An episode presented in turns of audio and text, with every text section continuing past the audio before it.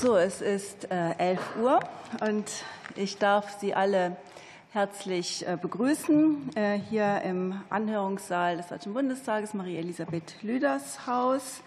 Wir haben eine öffentliche Anhörung des Rechtsausschusses. Und zwar haben wir hier zwei spannende Gesetzentwürfe, nämlich den Gesetzentwurf des Bundesrates zur Stärkung der Gerichte in Wirtschaftsstreitigkeiten und ein Antrag der Fraktion CDU-CSU, Stärkung der Ziviljustiz in internationalen Wirtschaftsstreiten durch Einrichtung von Commercial Courts.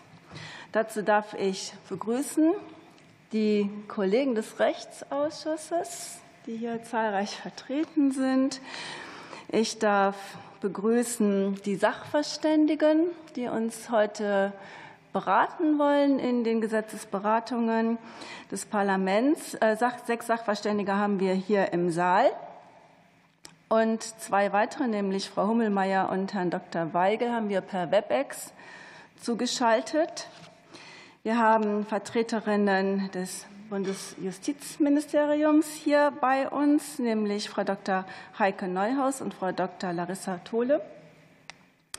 Und natürlich darf ich auch ganz herzlich begrüßen alle Zuhörer und Zuhörerinnen hier heute bei uns auf der Tribüne und äh, auch möglicherweise im Internet. Das können wir jetzt nicht kontrollieren, aber wir werden live übertragen. Also seien Sie alle herzlich gegrüßt zu dieser öffentlichen Anhörung des Rechtsausschusses. Neben den bereits genannten Anträgen liegt der Anhörung auch noch ein Eckpunktepapier des Bundesministeriums der Justiz zugrunde. Das haben wir einbezogen. Auch da geht es um die Stärkung der Gerichte in Wirtschaftsstreitigkeiten und zur Einführung von Commercial Courts. Und äh, es geht jeweils um das Ziel, die deutsche Zivilgerichtsbarkeit im Bereich der internationalen Wirtschaftsstreitigkeiten zu stärken. Dazu soll den Bundesländern die Möglichkeit eröffnet werden, spezialisierte Spruchkörper einzurichten, eben sogenannte Commercial Courts an den Oberlandesgerichten, äh, um vor denen besonders komplexe und häufig auch internationale Wirtschaftsstreitigkeiten äh, auch ganz oder teilweise auf Englisch zu führen. Außerdem sollen die Länder spezialisierte Kammern für internationale Handelsstreitigkeiten geringeren Umfangs bei den Landgerichten einrichten können. Der Gesetzentwurf des Bundesrates sieht außerdem vor, dass bestehende Zivilsenate an Oberlandesgerichten für umfangreiche, auch rein nationale Handelssachen in erster Instanz bestimmt werden können. Also wichtige Fragen für den Gerichtsstandort Deutschland und den Rechtsstandort Deutschland auch. Ähm, zum Ablauf habe ich einige Hinweise. Wir beginnen mit den Eingangsstatements der Sachverständigen, äh, und zwar in alphabetischer Reihenfolge. Also Frau Hummelmeier würde beginnen. Diese Eingangsstellungnahmen sollen äh, sich im Rahmen von vier Minuten halten, müssen das sogar. Wir haben hier auch eine Uhr, die dann rückwärts läuft, und äh, das ist bitte zu beachten. Ähm, wichtig ist, dass die beiden, die uns zugeschaltet sind, jeweils ihr Mikrofon ausschalten, wenn sie nicht selber gefragt sind. An den Vortrag äh, der Stellungnahme schließt sich dann eine erste Fragerunde an. Dazu können die Abgeordneten hier auch jetzt dann schon ähm, ihre Fragen anmelden, äh, ihren Fragewunsch anmelden. Wir führen dann hier eine Liste. Ähm, die Abgeordneten werden gebeten, jeweils zu Beginn noch mal deutlich zu sagen, an welche Sachverständigen sich die Fragen richten und äh, ihrerseits die eigenen äh, Statements auch zeitlich in Grenzen zu halten. Wir alle wissen, zwei Fragen dürfen gestellt werden, egal ob an einen Sachverständigen oder an zwei verschiedene Sachverständige. Also man darf zwei Antworten provozieren. Das ähm, ist die vielleicht noch klarere Definition. Äh, dann geht es wieder äh, äh, zu Ihnen, liebe Sachverständige, dann in umgekehrter Reihenfolge. Also, dass Sie sich nur schon mental darauf vorbereiten, dass die Reihenfolge dann bei Ihnen, Herr Dr. Wolf, beginnen äh, würde. Und da ist äh, die Bitte auch auszusprechen, dass Sie pro Frage oder pro Antwort auch den Zeitrahmen von zwei Minuten einhalten. Denn wir haben hier ein begrenztes Zeitfenster und müssen in der Zeit alle wichtigen Fragen geklärt haben. Möglicherweise, wenn noch Interesse und Zeit besteht, haben wir dann auch noch die Möglichkeit zu einer zweiten, eventuell sogar dritten Fragerunde. Ähm, noch einige weitere Hinweise. Die Anhörung ist öffentlich und wird live im Parlamentsfernsehen auf Kanal 2 gesendet und ist anschließend auch in der Mediathek des Bundestags abrufbar. Parallel dazu wird das Sekretariat aber auch wie üblich ein Wortprotokoll der Anhörung erstellen. Daneben sind andere Bild- und Tonaufnahmen nicht äh, zulässig. Auch keine Beifalls- oder Missfallensbekundungen sind äh, zulässig. Das äh, würde gegebenenfalls geahndet werden, führt aber in der Regel nicht zu Problemen. Also soweit danke ich Ihnen zunächst für Ihre Aufmerksamkeit. Und wir starten dann mit den Eingangsstatements der Sachverständigen. Ich gebe das Wort der Vorsitzenden Richterin am Landgericht Hamburg, Frau Heike Hummelmeier. Sie haben das Wort. Herzlichen Dank. Sie haben mich dankenswerterweise schon vorgestellt. Ich hoffe, Sie können mich alle gut hören. Es ist mir leider nur möglich, per Video teilzunehmen. Ähm, mein Name ist Heike Hummelmeier. Ich bin Vorsitzende Richterin, ähm, Vorsitzende einer Kammer für Handelssachen in Hamburg und auch Vorsitzende einer Kammer für internationale Handelssachen, wo derzeit schon auf Englisch verhandelt werden kann. Der Gesetzesentwurf hat im Wesentlichen zwei Zielrichtungen, nämlich zum einen die äh, Stärkung der Verhandlungssprache und der Verfahrenssprache Englisch, die Ermöglichung der Verhandlungs- und Verfahrenssprache Englisch und andererseits die Einrichtung von äh, Spezialsenaten bei Oberlandesgerichten für besonders gehaltvolle Wirtschaftsstreitigkeiten mit internationalem Bezug beziehungsweise auch nicht. Die erste Frage, besteht dafür ein Bedarf? Die Antwort lautet ganz klar, ja, dafür besteht ein Bedarf. Lassen Sie mich mit der englischen Sprache anfangen. Es ist geradezu ein Anachronismus, dass in Deutschland nicht auf Englisch verhandelt werden kann und dass die Verfahren nicht auf Englisch geführt werden können.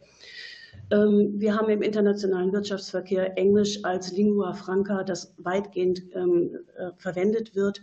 Es ist tatsächlich so, dass heute die Lebenswirklichkeit vor den Kammern vor Handelssachen so ist, dass dass Dokumente auf Englisch eingereicht werden, Vertragsunterlagen, irgendwelche Absprachen, die getroffen wurden und dass darüber dann auf Deutsch verhandelt bzw. entschieden wird. Mit äh, der Einbeziehung eines Dolmetschers, manchmal notwendigerweise in der mündlichen Verhandlung. Das ist ein Systembruch und das ist ein Anachronismus, der überhaupt nicht mehr nachvollziehbar ist und für den es ehrlich gesagt auch gar keinen Grund mehr gibt. Die zweite Frage ist die Frage, sollen ähm, sogenannte Commercial Courts, Senate bei den Oberlandesgerichten eingerichtet werden? Auch da sehe ich einen deutlichen Bedarf. Und zwar den Bedarf in zweierlei Hinsicht. Zum einen ähm, mit Blick auf die Interessen der Parteien. Die staatliche Gerichtsbarkeit steht durchaus im Wettbewerb mit der Schiedsgerichtsbarkeit. Schiedsgerichtsbarkeit bietet für derart große Verfahren ein schnelleres Verfahren, nämlich nur eine Instanz. Das wäre abgedeckt dadurch, dass das Ganze nur beim Oberlandesgericht angesiedelt ist. Und natürlich bietet Schiedsgerichtsbarkeit auch die Möglichkeit, auf Englisch zu verhandeln und weitere Möglichkeiten, die zum Teil im Gesetzesentwurf dankenswerterweise auch aufgegriffen sind. Der Bedarf besteht aber auch aus gerichtlicher Sicht. Ähm, eine normale Kammer für Handelssachen, ähm, die mit einem Volumenverfahren, also mit einem besonders großen, besonders gehaltvollen Verfahren betraut ist, läuft Gefahr, ähm, dadurch lahmgelegt zu werden. Ähm, derartige Vorbereitungen, ähm, dafür braucht es mehrere Wochen. In der Zeit bleiben dann eben viele, viele andere Standardverfahren liegen. Und das ist weder für die eine Seite, also für die Standardverfahren, noch für die andere Seite, die bei gehaltvollen Verfahren ihr Recht suchen, hinnehmbar. Ähm, im Ergebnis deshalb, ja, der Gesetzesentwurf wird von mir ausdrücklich begrüßt und unterstützt. Ich möchte es auch noch mal ganz deutlich sagen. Ich halte es nicht nur für notwendig, ich sehe nicht nur einen Bedarf, sondern ich halte es für lange überfällig. Im internationalen Vergleich stehen wir deutlich zurück. Ähm, in Paris gibt es seit 2018, glaube ich, ähm, eine eine derartige Konstellation. Ähm, Rotterdam hat 2000, äh, Amsterdam hat 2019 derartiges eingerichtet. Ähm, also wir sind da äh, ziemlich hinten dran und sollten uns meiner Meinung nach durchaus auch beeilen, damit das Ganze eingerichtet werden kann und ein Erfolg werden kann. Lassen Sie mich die letzten Moment noch nutzen, um zwei kritische Sachen zu sagen. Das eine ist der Streitwert, der angesiedelt sein soll bei 2000 Euro. Das halte ich für deutlich zu hoch. Wir brauchen eine gewisse Anzahl von Verfahren, um Spezialisierung zu erreichen und um einen guten Ruf zu erwerben. Und das, glaube ich, wird bei zwei Millionen nicht erreicht. Da sollte man niedriger rangehen, maximal eine Million Euro. Und schließlich sollte über die äh, Rolle der Kammern für Handelssachen und dort die Handelsrichter noch einmal deutlich gesprochen werden. Vielen Dank. Herzlichen Dank für Ihr Eingangsstatement. Dann geht es jetzt nach Stuttgart zum Vorsitzenden Richter am Landgericht Stuttgart, Dr. Melin. Sie haben ja. Vielen Dank, äh, sehr geehrte Frau Vorsitzende, sehr geehrte Damen und Herren Abgeordnete. Äh, gerne nehme ich die Gelegenheit wahr, zu der Rede stehenden Gesetzesinitiative Stellung zu nehmen. Dies auch vor dem Hintergrund meiner Erfahrung als Vorsitzender der Wirtschaftszivilkammer, dem vor zweieinhalb Jahren eingerichteten Stuttgart Commercial Court. Ähm, spezialisierte Spruchkörper einzurichten, die in der Lage sind, effektiv und mit hoher juristischer Qualität komplexe Wirtschaftsstreitigkeiten zu verhandeln, erscheint mir in hohem Maße sinnvoll. Insofern begrüße ich ausdrücklich die hier in Rede stehende Initiative der Bundesregierung, die an entsprechende Vorschläge auch des Bundesrates anknüpft. Ausgangspunkt der rechtspolitischen Überlegung muss die Erkenntnis sein, dass eine staatliche Justiz, die in der Lage ist, auch umfangreiche Streitigkeiten zwischen Wirtschaftsunternehmen effizient und sachgerecht zu bewältigen, ein ganz wichtiger wirtschaftlicher Standortfaktor ist. Gleichzeitig stellen wir fest, dass die staatliche Justiz in vielen Bereichen des Wirtschaftsrechts nicht mehr als geeignetes Forum wahrgenommen wird, dem man seine Konflikte anvertrauen kann. In ganzen Rechtsgebieten wie etwa dem Unternehmenskaufrecht gibt es praktisch keine obergerichtlichen Entscheidungen, die als Orientierung für die Rechtsfindung der in diesen Bereichen vorrangig tätigen privaten Schiedsgerichte dienen können. Die hier zur Debatte stehende Gesetzesinitiative zielt zu Recht darauf ab, diesen Zustand zu ändern. Wichtig ist mir dabei die Klarstellung, dass es nicht darum gehen kann, der Schiedsgerichtsbarkeit das Wasser abzugraben oder Ähnliches. Vielmehr geht es um die Stärkung des Justizstandortes Deutschlands insgesamt, von der auch die deutsche Schiedsgerichtsbarkeit profitieren wird. Besonders zu begrüßen ist dabei, dass die vorliegenden Initiativen erkannt haben, dass es nicht damit getan ist, englischsprachige Spruchkörper einzurichten. Ja, es ist sinnvoll, dass die staatliche Justizparteien, die ihre Vertragswerke vollständig auf Englisch verfasst und auch ausgehandelt haben, die Option eröffnet, Verfahren auf Wunsch vollständig auf Englisch führen zu können. Und wenn man eine englische Verhandlungsführung ermöglichen will, dann muss man das konsequenterweise für das ganze Verfahren äh, tun, von den Schriftsätzen über die mündliche Verhandlung bis zur Entscheidung des Gerichts. Aber um Erfolg zu haben, muss ein Spruchkörper mehr anbieten. Man muss sich Gedanken machen über die Rechtsmaterien, die in die Zuständigkeit des, der neuen Spruchkörper fallen sollen. Wichtig ist ein gewisses Maß an Spezialisierung, denn je spezialisierter der Spruchkörper ist, desto höher wird die juristische Qualität sein. Gleichzeitig muss der Spruchkörper eine angemessene Zahl an Fällen zugewiesen bekommen. Einerseits genügend, um sich in der Praxis einen Ruf erarbeiten zu können, andererseits aber nicht zu viele, um auch die äh, Fälle sachgerecht und effizient zu bewältigen, die umfangreichen Fälle. Zu begrüßen ist, dass sich das Eckpunktepapier der Bundesregierung nicht auf die Einrichtung von Spruchkörpern an Oberlandesgerichten beschränkt, sondern auch landgerichtliche Zivilkammern vorsieht, die englischsprachige Verhandlungen anbieten sollen. Hier wäre aus Sicht des erfolgreich gestarteten Projekts Stuttgart und Mannheim Commercial Court wünschenswert, die Begrifflichkeiten im neuen Gesetz so zu wählen, dass sich die vorhandenen Landesinitiativen möglichst reibungslos in das neue gesetzgeberische äh, Konzept integrieren lassen, etwa indem man den Begriff Commercial Court auch auf landgerichtliche Kammern erstreckt, die englischsprachige Verhandlungen anbieten. Wesentlich für den Erfolg der Initiative ist auch, dass die Rahmenbedingungen, unter denen die neuen Spruchkörper arbeiten, verbessert werden. Es bezieht sich auf die personelle und sachliche Ausstattung der Spruchkörper selbst, aber auch auf das Prozessrecht und das materielle Recht. Sehr hilfreich wäre es zum Beispiel prozessual, wenn grenzüberschreitende Videokonferenzen unbürokratisch ermöglicht werden könnten, um die Zuschaltung von Parteien aus dem Ausland per Videokonferenz zu erleichtern. Wichtig für den Erfolg von Commercial Courts ist auch, dass die Attraktivität des deutschen materiellen Rechts nach Möglichkeit gesteigert wird. Eine Gerichtsstandsvereinbarung zugunsten eines deutschen Gerichts wird nämlich kaum erfolgen, wenn die Parteien zugleich deutsches materielles Recht vermeiden wollen. Eine wichtige flankierende Maßnahme wäre aus meiner Sicht auch, die Zulässigkeit von Gerichtsstandsvereinbarungen auszuweiten, was bislang von den hier zur Debatte stehenden Vorschlägen noch nicht aufgegriffen worden ist. Dann letztes noch zum Thema Kosten. Bei den Gerichtskosten darf nicht vergessen werden, dass ähnliche Kosten bei ausländischen Commercial Courts entgegen der langläufigen Vorstellung tatsächlich wesentlich niedriger sind als bereits nach geltendem Recht in Deutschland.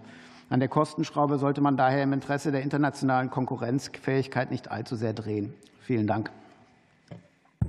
Herzlichen Dank, Herr Dr. Mehlin. Es geht dann weiter mit Herrn Dr. Müller vom Deutschen Anwaltverein. Sie haben das Wort. Frau Vorsitzende, meine Damen und Herren! Brauchen wir einen Commercial Court mit einem Verfahren in englischer Sprache? Meine Antwort ist klar ja. Und ich habe den Eindruck, das ist inzwischen fast unstreitig. Aber machen wir uns nichts vor. Das wird kein Kurzstreckenlauf sein.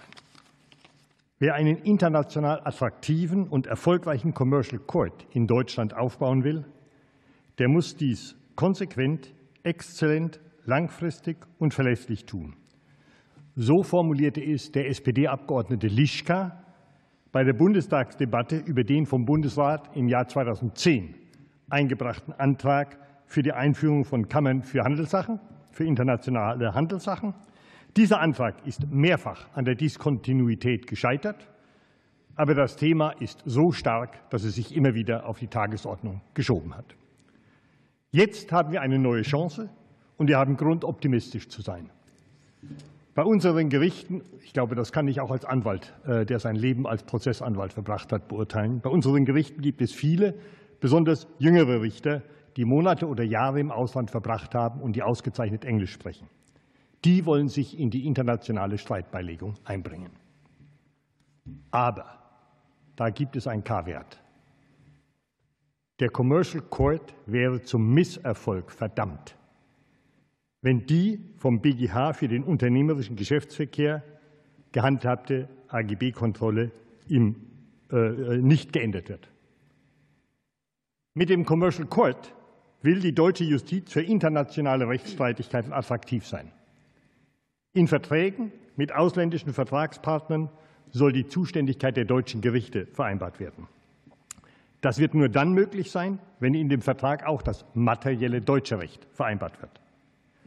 Kein ausländischer Unternehmer wird die Zuständigkeit deutscher Gerichte akzeptieren, wenn der Vertrag dem materiellen Recht eines anderen Landes unterliegt.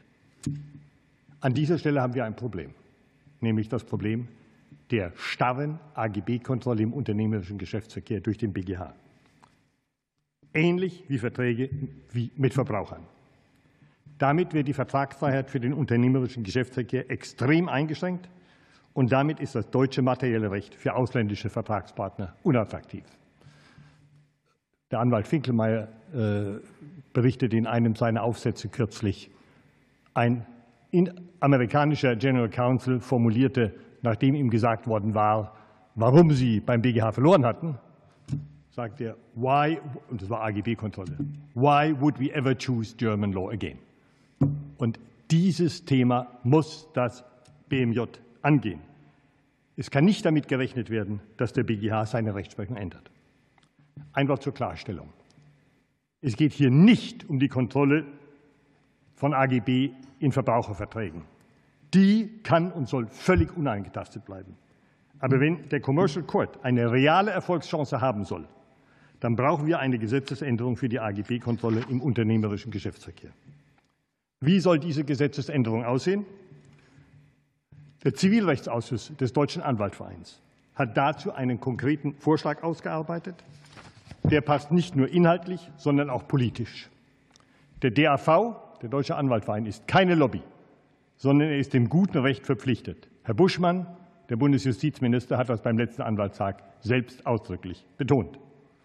Vielleicht kann man den Vorschlag des Deutschen Anwaltvereins dadurch noch etwas akzeptabler machen für, die, für diejenigen, die zögern, indem man die Notwendigkeit der Schutzbedürftigkeit betont und indem man vielleicht Kleinstunternehmer als äh, Klauselgegner ausnimmt dann soll die Gesetzes ich bin zu Ende. Dann mache ich Schluss. Gut, ich hab's. Dankeschön. Vielen Dank. Es werden ja noch Fragen gestellt. Äh, dann kann man sicher noch Dinge weiter ausführen. Dann kommen wir jetzt zum Vorsitzenden Richter am Landgericht hier in Berlin, Herrn äh, Ölschläger. Frau Vorsitzende, sehr geehrte Damen und Herren! Ähm, ich möchte mich kurz vorstellen, damit Sie meine Position zu diesem Gesetzgebungsvorhaben vielleicht ein bisschen besser einordnen können. Äh, ich bin Richter am Landgericht Berlin und Vorsitzender einer Kammer für Handelssachen mit besonderem Schwerpunkt im Wettbewerbs- und Markenrecht, die aber auch zuständig für allgemeine Handelssachen ist. Und ich bin auch Vorsitzender einer, internationalen, einer Kammer für internationale Handelssachen, die bereits Anfang 2021 am Landgericht Berlin eingerichtet wurde. Seitdem gibt es in Berlin auch eine internationale Zivilkammer für Barstreitigkeiten und allgemeine Zivilsachen, die auch Verhandlungen auf Französisch anbietet. Äh, ich bin seit mehr als 25 Jahren in Berlin als Richter tätig und hier überwiegend im Bereich des Wirtschaftsrechts tätig gewesen. Als Richter war ich zudem für drei Jahre an das Bundesjustizministerium abgeordnet und dort für das internationale und nationale Patentrecht zuständig. Die internationalen Kammern am Landgericht Berlin sind mit einem äh, relativ geringen Aufwand errichtet worden. Es wurde dadurch auch hier die Möglichkeit geschaffen, Verfahren mit internationalem Bezug einvernehmlich auf Englisch oder Französisch zu verhandeln. Dieses Angebot von zwei internationalen Kammern wird auf der Webseite des Landgerichts äh, präsentiert, vorgestellt und auch beworben. Allerdings muss ich einräumen, dass die Kammern bisher noch in keinem Fall eingerufen worden sind. Das fehlende Interesse der Rechtssuchenden und Anwälte hat für mich nachvollziehbare Gründe. Denn die internationalen Kammern bieten in der aktuell möglichen Fassung für streitige Fälle einfach keinen erheblichen Vorteil. Die Anwälte sind weiter gezwungen, Klageschrift und alle weiteren Schriftsätze auf Deutsch zu verfassen, und auch das Urteil ist auf Deutsch. Lediglich die mündliche Verhandlung vor Gericht kann bisher auf Englisch erfolgen. Eine umfassende Neuregelung zur Sprachwahl ist, halte ich deshalb für sehr sinnvoll. Es gibt nach meiner persönlichen Einschätzung auch tatsächlichen Bedarf für die Errichtung einer echten Kammer für internationale Handelssachen mit Englisch als Verfahrenssprache. Dafür eignen sich vor allem Fälle aus dem Gesellschaftsrecht, aus dem Transportrecht oder auch dem europäischen Markenrecht, da diese Rechtsgebiete häufiger einen fremdsprachigen Hintergrund haben. Unabhängig davon hat Englisch als Verfahrenssprache den grundsätzlichen Vorteil, dass nicht mehr auf Übersetzungen zurückgegriffen werden muss. Ich habe in meiner richterlichen Tätigkeit mindestens zweimal erlebt, dass die deutsche Übersetzung eines fremdsprachigen Textes in entscheidungserheblicher Weise inhaltlich vom Original abgewichen sind. Einmal sogar eine öffentlich beglaubigte Übersetzung. Auch solche Fälle kann es nicht mehr geben, wenn allein das fremdsprachige Original für die gerichtliche Entscheidung maßgeblich ist. Die Gesetzesinitiative sieht neben der Einführung der englischen Sprache als Verhandlungssprache vor allem auch die Einführung spezialisierter Spruchkörper für hohe äh, Streitwerte beim Oberlandesgericht vor. Auch dieses Vorhaben halte ich für gut. Denn die Commercial Courts sind geeignet, die Kammern für Handelssachen von Großverfahren zu entlasten, die das Dezernat dort verstopfen und sich grundsätzlich beim Landgericht nur schwer erledigen lassen. Vielen Dank. Vielen Dank, Herr Oelschläger. Es geht dann weiter mit Professor Dr. Thomas Riem von der Universität Passau. Ja, sehr geehrte Frau Vorsitzende, sehr geehrte Damen und Herren, vielen Dank für die Einladung zu dieser Anhörung. Ich kann mich allen Ausführungen der Vorredner anschließen. Ich werde Sie nicht mit Wiederholungen Ihre Geduld strapazieren. Ich halte die Initiative auch für wichtig, um die deutschen Gerichte vor allem für nationale, aber auch für internationale Wirtschaftsstreitigkeiten attraktiver zu machen, denn wir brauchen in bestimmten Rechtsgebieten schlicht ein Rückholen oder ein erstmaliges Hinholen der Streitigkeiten zu den staatlichen Gerichten, um Orientierung für die Rechtspraxis zu bekommen, sowohl die anwaltliche als auch die schiedsgerichtliche Praxis. Das betrifft den M&A-Bereich, der schon erwähnt wurde, aber auch IT, Vertragsrecht und Automobilzulieferverträge sind heutzutage quasi vollständig vor der Schiedsgerichtsbarkeit und wir haben keine staatliche Rechtsprechung zu diesen Fragen. Das muss sich ändern. Allerdings bin ich der Auffassung? Dankeschön.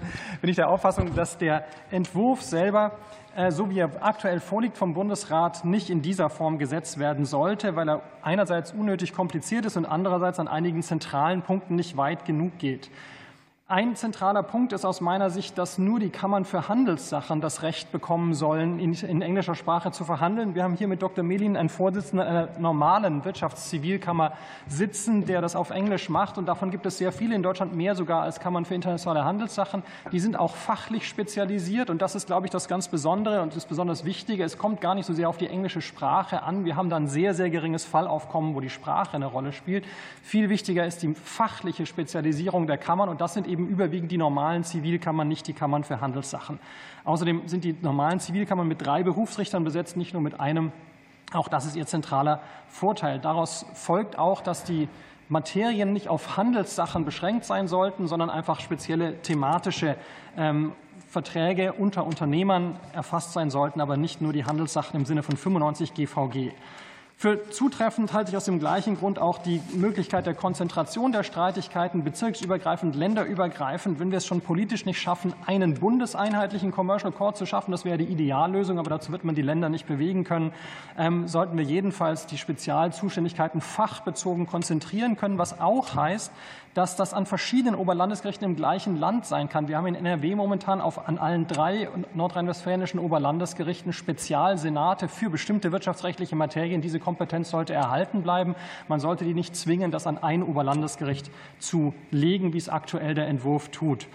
Ähm, die Wahl der Sprache und der Spruchkörper ist aus meiner Sicht zu kompliziert geraten im aktuellen Entwurf. Sie soll ausdrücklich und schriftlich erfolgen und die Vereinbarung soll der Klageschrift beigefügt werden. Das ist im elektronischen Geschäfts- und Rechtsverkehr ein Anachronismus.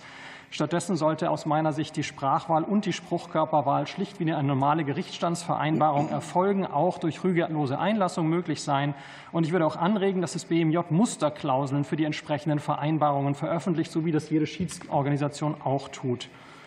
Ein weiterer Aspekt, der mir fehlt in dem Entwurf, ist der Möglichkeit, auf die Berufung zu verzichten, ex ante in Streitbeilegungsklauseln für Verfahren, die beim Landgericht beginnen. Denn auch dort bei den kleinen Streitwerten besteht Bedarf nach einer schnellen und effizienten Verfahrensführung unter Ausschluss einer Instanz, also schlicht die Möglichkeit, im 515 ZPO zu erweitern, die Berufung auch unabhängig von der konkreten Streitigkeit auszuschließen. Die Verfahrensmanagementinstrumente, die vorgesehen sind für die Commercial Courts, Verfahrenskonferenz, Verfahrenskalender, Wortprotokoll, halte ich alle für richtig, gehören allerdings in alle Zivilprozesse, nicht nur für das Oberlandesgericht und sind auch de schon möglich. Auch der Geheimnisschutz sollte de lege ferenda vor, alle, vor allen Zivilgerichten gelten. Allerdings hängt effektives Verfahrensmanagement nicht von der, unbedingt von der, vom Verfahrensrecht ab. Der Entwurf selber sagt ja, das sei de lege lata schon so. Es ist im Wesentlichen eine Frage des Geldes, also der Ausstattung der Zivilgerichte. Wir sehen hier sehr unterschiedliche Vorstellungen oder, oder äh, Möglichkeiten in Baden-Württemberg und Berlin. Darum geht es nicht so sehr um die Rechtsfragen. Vielen Dank. Äh, herzlichen Dank. Es geht dann weiter mit Professor Dr. Gisela Rühl von der Humboldt-Universität in Berlin.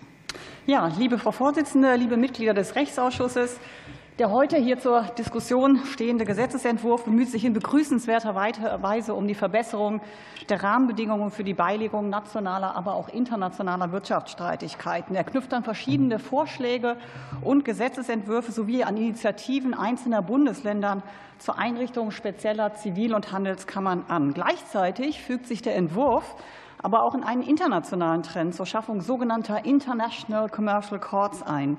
So wurden in den letzten Jahren unter anderem in Frankreich, in den Niederlanden und in Singapur spezielle Spruchkörper für die Beilegung internationaler Streitigkeiten ins Leben gerufen.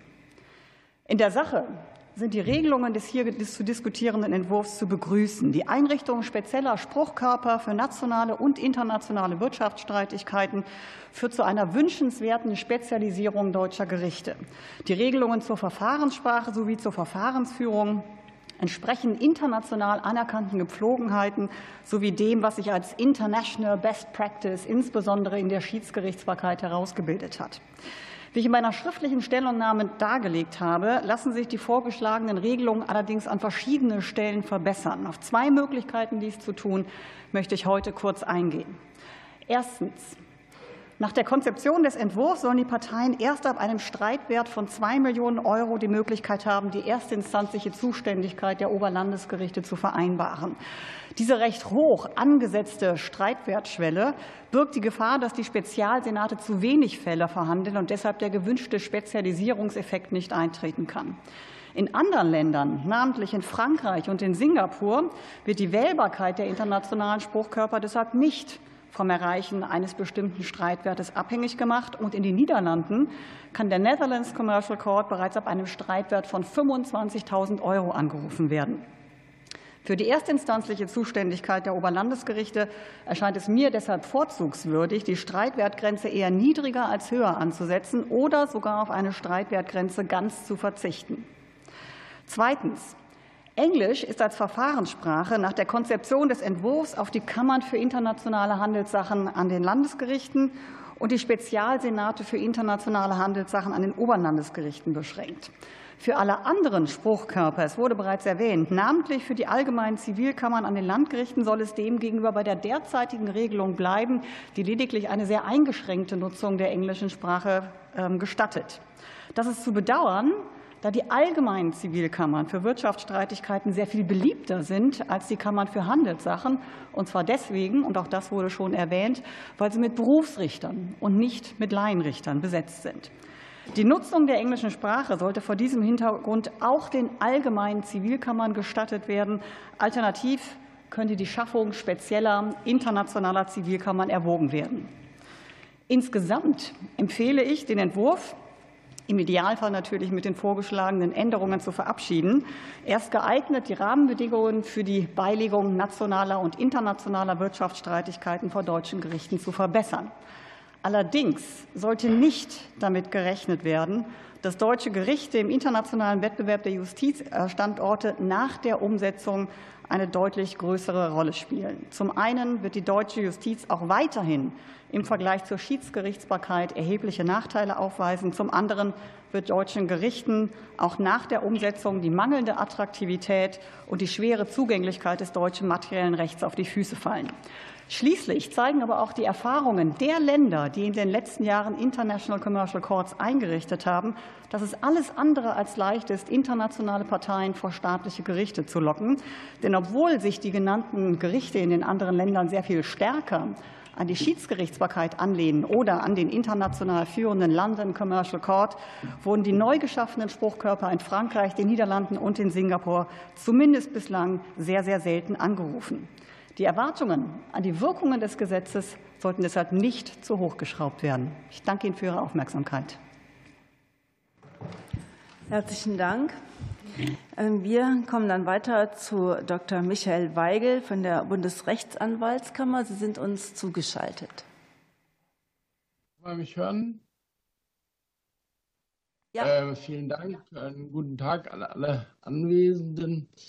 Ähm, ich begrüße die Einführung eines Commercial Courts uneingeschränkt.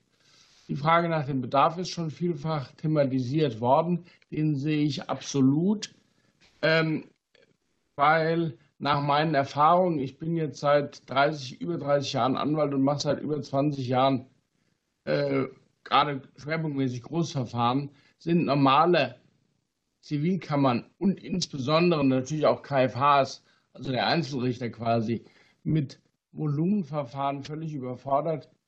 Äh, die müssen in ihrem normalen Pensum erst Freiräume suchen, um die Sachen angemessen abarbeiten zu können. Ich habe gerade vor einigen Monaten mit einem Vorsitzenden telefoniert, der hat mir berichtet, die Kammer sei im Prinzip blockiert. Sie, äh, beziehungsweise er, votiere seit Monaten die und schreibe auch die Urteile für einen der anderen Richter weil äh, der an unserem Urteil saß, in dem er in der Sache war Berichterstatter. Das hat dann 200 Seiten gehabt. Äh, das kann man im normalen Betrieb nicht machen. Andererseits ist es häufig so, dass dann kurzer Prozess gemacht wird nach dem Motto, wir entscheiden es eh nicht, das Ding geht ins Rechtsmittel, also warum Mühe machen? Dann kriegt man in einem Riesenverfahren ein Urteil von sechs bis acht Seiten ähm, und dem Mandanten dann zu erklären, warum man dafür 300.000 Euro bezahlt hat, das funktioniert schlicht nicht. Wenn man die Zuständigkeit mal bejaht hat, stellt sich aus meiner Sicht als nächstes die Frage der sachlichen, Zust äh, sachlichen Zuständigkeit. Ähm, maßgeblich soll in erster Linie sein, dass die Parteien äh, eine Vereinbarung treffen, aber auch meines Erachtens formlos durch rügelose Einlassung, wenn der, wenn der Streit bereits im Gang ist. Ob man immer vorher rechtzeitig daran gedacht hat, ist sehr die Frage. Ähm, was ich für sehr fraglich halte, ist die Anknüpfung an 95 GVG. Ähm, dass es um Wirtschaftsstreitigkeiten gehen soll, auch mit hohen Streitwerten, halte ich für vernünftig. Aber 95 GVG, also Handelssachen ist zu eng. Einmal was den Personenkreis angeht Heute sind nicht nur äh, Streite zwischen Handel, zwischen Kaufleuten relevant, beispielsweise Regresssachen von Anwälten, Wirtschaftsprüfern, Wirecard und ähnliches. Zum anderen geht es nicht um Handelsgeschäfte und vor allen Dingen werden viele Themen ausgeklammert, die ganz wichtig sind. Kartellrecht, Post-M&A und so weiter. Das passt alles nicht unter 95. Deswegen würde ich darauf nicht abstellen wollen. Internationalität ist aus meiner Sicht schlecht subsumptionsfähig. Vor allen Dingen stellt sich auch die Frage, ob man nicht, warum man nicht auch den gleichen Streit nur unter Deutschen, auch unter den Regeln äh, verhandeln können soll, sondern nur internationale Sachen.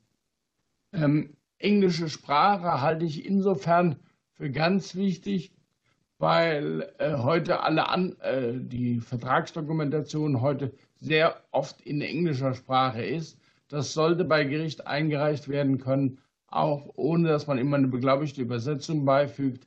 Die sind eher hinderlich. Man sollte da mit dem Original arbeiten können. Ob man auch in englischer Sprache verhandeln muss und Schriftsätze einreichen muss und so weiter, da bin ich eher skeptisch. Zum einen wird dadurch die Effektivität des deutschen Zivilprozesses eher konterkariert.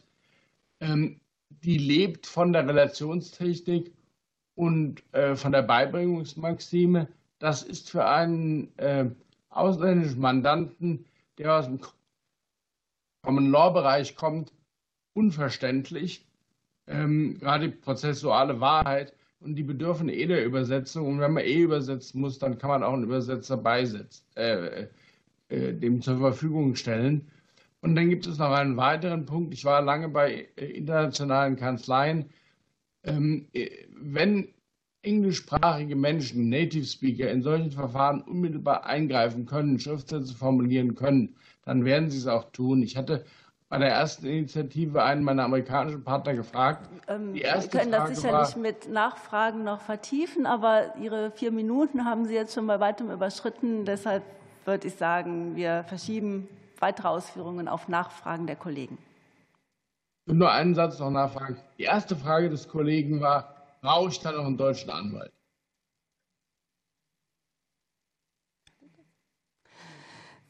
Dann äh, vielen Dank vorerst, Herr Dr. Weigel. Ähm, die Runde beschließt dann Dr. Reinmar Wolf von der Philipps-Universität in Marburg. Frau Vorsitzende, liebe Abgeordnete, meine Damen und Herren, herzlichen Dank für die Einladung. Wir haben heute hier vor uns einen Gesetzentwurf zur Stärkung der Ziviljustiz. Der ist in Zielsetzung und Lösungsansätzen ähm, begrüßenswert, und zwar uneingeschränkt begrüßenswert. Es gibt allerdings im Bereich der Einzelregelungen noch einigen Korrekturbedarf und es gibt noch einiges zu tun, jenseits dessen, was sich in diesem Entwurf befindet. Worum geht es? Der Entwurf hat zwei ähm, durchaus sinnvolle und wichtige und gute Ziele, die er verfolgt. Das eine ist ein interessengerechtes ähm, Zivilverfahren vor den staatlichen Gerichten bereitzustellen. Und der zweite ist, den Streitbeilegungsstandort Deutschland zu stärken wobei man sich da darüber klar sein muss, dass es nicht darum gehen kann, den einen Streitbeilegungsmechanismus gegen den anderen irgendwie auszuspielen, sondern dass es darum gehen muss, dass wir insgesamt ein attraktives Portfolio an Streitbeilegungsmechanismen in Deutschland haben, aus denen die Parteien für ihren konkreten Rechtsstreit ähm, denjenigen auswählen können, der am besten konkret passt. Als Lösungsansatz orientiert sich der Entwurf, und das ist auch naheliegend, ähm, an der Schiedsgerichtsbarkeit. Und zwar deswegen, weil sich da der Bedarf, die tatsächliche Nachfrage von Seiten der Parteien ganz gut ablesen lässt. Das gilt für alle drei zentralen Regelungsbereiche des Entwurfs. Das gilt für die englische Sprache. Da haben wir mit ähm, einer relativ großen, oder da wissen wir, dass es eine relativ große Zahl an englischsprachigen Schiedsverfahren mit Sitz in Deutschland gibt sodass die Übertragung in die staatliche Gerichtsbarkeit ähm, sinnvoll ist.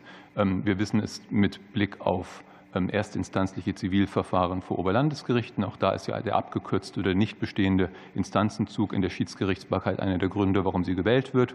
Und schließlich gilt es auch für das Verfahrensinstrumentarium, wo sich der Entwurf durchaus reichhaltig bedient aus dem, was die Schiedsgerichtsbarkeit entwickelt hat. Das ist vernünftig so. Ähm, Wortprotokolle sollten eingeführt werden. Manche Regelungen sollten sogar noch ausgedehnt werden auf alle staatlichen Verfahren, ähm, beispielsweise die Durchführung einer Verfahrensmanagementkonferenz in geeigneten Fällen oder ein Geheimnisschutz, der freilich immer noch zurückbleibt hinter dem, was Schiedsgerichtsbarkeit bieten kann. Zu den Einzelregelungen beginnen wir mit der ähm, englischsprachigen Verfahrensverführung. Da ist, wie auch sonst, der Entwurf manchmal zu kompliziert und auch etwas zu restriktiv. Ähm, es sollte auf Ebene des Landgerichts die Zuständigkeit der allgemeinen Zivilkammern begründet werden. Die Kammern für Handelssachen es hat einen Grund, warum die Kammer für Handelssachen ähm, mit ähm, massiv zurückgehenden Fallzahlen konfrontiert sind. Die Gründe wurden eben auch schon genannt. Die Zuständigkeit der englischsprachigen Spruchkörper sollte vereinfacht werden und erleichtert werden. Andernfalls drohen zu geringe Zahlen für die englischsprachigen Spruchkörper und es drohen unnötige Zuständigkeitsstreitigkeiten. Ähm, in dem ersten Schritt sollte statt des ähm, etwas aus der Zeit gefallenen Katalogs des 95 GVG für Handelssachen abgestellt werden auf Streitigkeiten zwischen Unternehmern. Es sollte, wenn die Parteien schon eine Sprachwahl treffen und sich für einen englischsprachigen Spruchkörper entscheiden, daneben nicht noch einen zusätzlichen internationalen Bezug, der sich auch nur ganz schwer greifen lässt, erfordern und entgegen dem Eckpunktepapier auch keinen sachlichen Grund für diese Sprachwahl geben. Ähm, die Parteien werden schon einen Grund haben, warum sie englischsprachige Verfahrensführung möchten. Ähm, die Vereinbarung eines englischsprachigen Spruchkörpers sollte wie auch äh, sonst Gerichtsstandsvereinbarungen formfrei erfolgen können. Bei der Verhandlung vor einem englischsprachigen, Entschuldigung, bei der Verhandlung vor einem erstinstanzlich zuständigen Spezialsenat geht es neben diesen Punkten vor allem um die Streitwertschwelle. Die Streitwertschwelle wäre aus meiner Sicht abzusenken oder besser noch ähm, zu streichen. Und zwar aus zwei Gründen. Zum einen brauchen wir auch da ausreichende Fallzahlen, damit sich die entsprechenden Spruchkörper bewähren können. Ähm, und ähm, ähm, wir müssen vermeiden, dass die Parteien mit abschreckend komplizierten Streitbeilegungsmechanismen konfrontiert werden, die sie entwerfen müssen und wo sie dann möglicherweise gar nicht entsprechende Senate vereinbaren. Abschließend ganz kurz zu dem weiteren Handlungsbedarf. Ganz kurz drei, drei Punkte. Wir brauchen ein englischsprachiges Verfahren für die ähm, Schiedssachen nach 1062 für den Oberlandesgerichten. Ähm, das ist die konsequente Weiterführung des Ansatzes, englische Sprache vor die ähm, staatlichen Gerichte zu bringen und Sprachbrüche zu vermeiden. Und wenn es das Ziel ist, den Streitbeilegungsstandort zu fördern, dann müssen wir die Schiedsgerichtsbarkeit da auch einschließen. Wir müssen das materielle Recht einem Attraktivitätstest unterziehen und wir müssen organisatorisch mit Blick auf Räumlichkeiten, Übersetzungen und Richterfortbildungen ähm, auch tätig werden. Vielen Dank. Vielen Dank. Wurden schon viele wichtige Punkte angesprochen, auch in großer Übereinstimmung ja im Wesentlichen. Und äh, jetzt werden wir die Gelegenheit haben, die noch offenen Punkte weiter zu vertiefen durch die Fragen der Kollegen. Und mir liegen auch schon Wortmeldungen vor. Äh, es beginnt äh, Kollege Dr. Plum. Ja, vielen Dank, Frau Vorsitzende, liebe Kolleginnen und Kollegen, meine sehr verehrten Damen und Herren. Ich möchte mich zunächst bei allen Sachverständigen ganz herzlich bedanken für Ihre Vorträge heute, aber auch insbesondere für Ihre Stellungnahmen im Vorfeld. Äh, beides bietet für das weitere Gesetzgebungsverfahren sehr, sehr wertvolle Impulse. Ich möchte einen Punkt aufgreifen, den auch viele Sachverständige in ihren Stellungnahmen äh, angesprochen haben, der auch heute teilweise angeklungen ist. Das ist das äh, AGB-Recht im unternehmerischen ähm, Rechtsverkehr, weil mir doch äh, nach Ihren Ausführungen, aber auch äh, nach Ihren schriftlichen und auch nach Ihren schriftlichen Ausführungen zentral erscheint, dass äh, wir die Attraktivität der deutschen Rechtswahl steigern müssen und dass das so ein Knackpunkt an dieser Stelle ist. Herr Dr. Müller hat dazu schon ausgeführt, ist am Ende nicht mehr ganz dazu gekommen, die Vorschläge, die Sie auch sehr konkret im Zivilrechtsausschuss ähm, des Deutschen Anwaltsvereins gemacht haben, zu skizzieren. Ich würde Sie bitten, das noch mal ein bisschen weiter auszuholen, was Sie da an einzelnen Vorschlägen für Verbesserung haben und würde auch Herrn Dr. Weigel aus seiner langjährigen anwaltlichen äh, Tätigkeit einmal äh, bitten, ob er den Eindruck bestätigen kann, den ja auch Herr Dr. Müller uns gegeben hat, dass das ein zentraler Knackpunkt ist bei der Frage, wählen ähm, gerade ausländische Parteien deutsches Recht oder tun sie das nicht? Vielen Dank. Vielen Dank. Dann Dr. Lieb.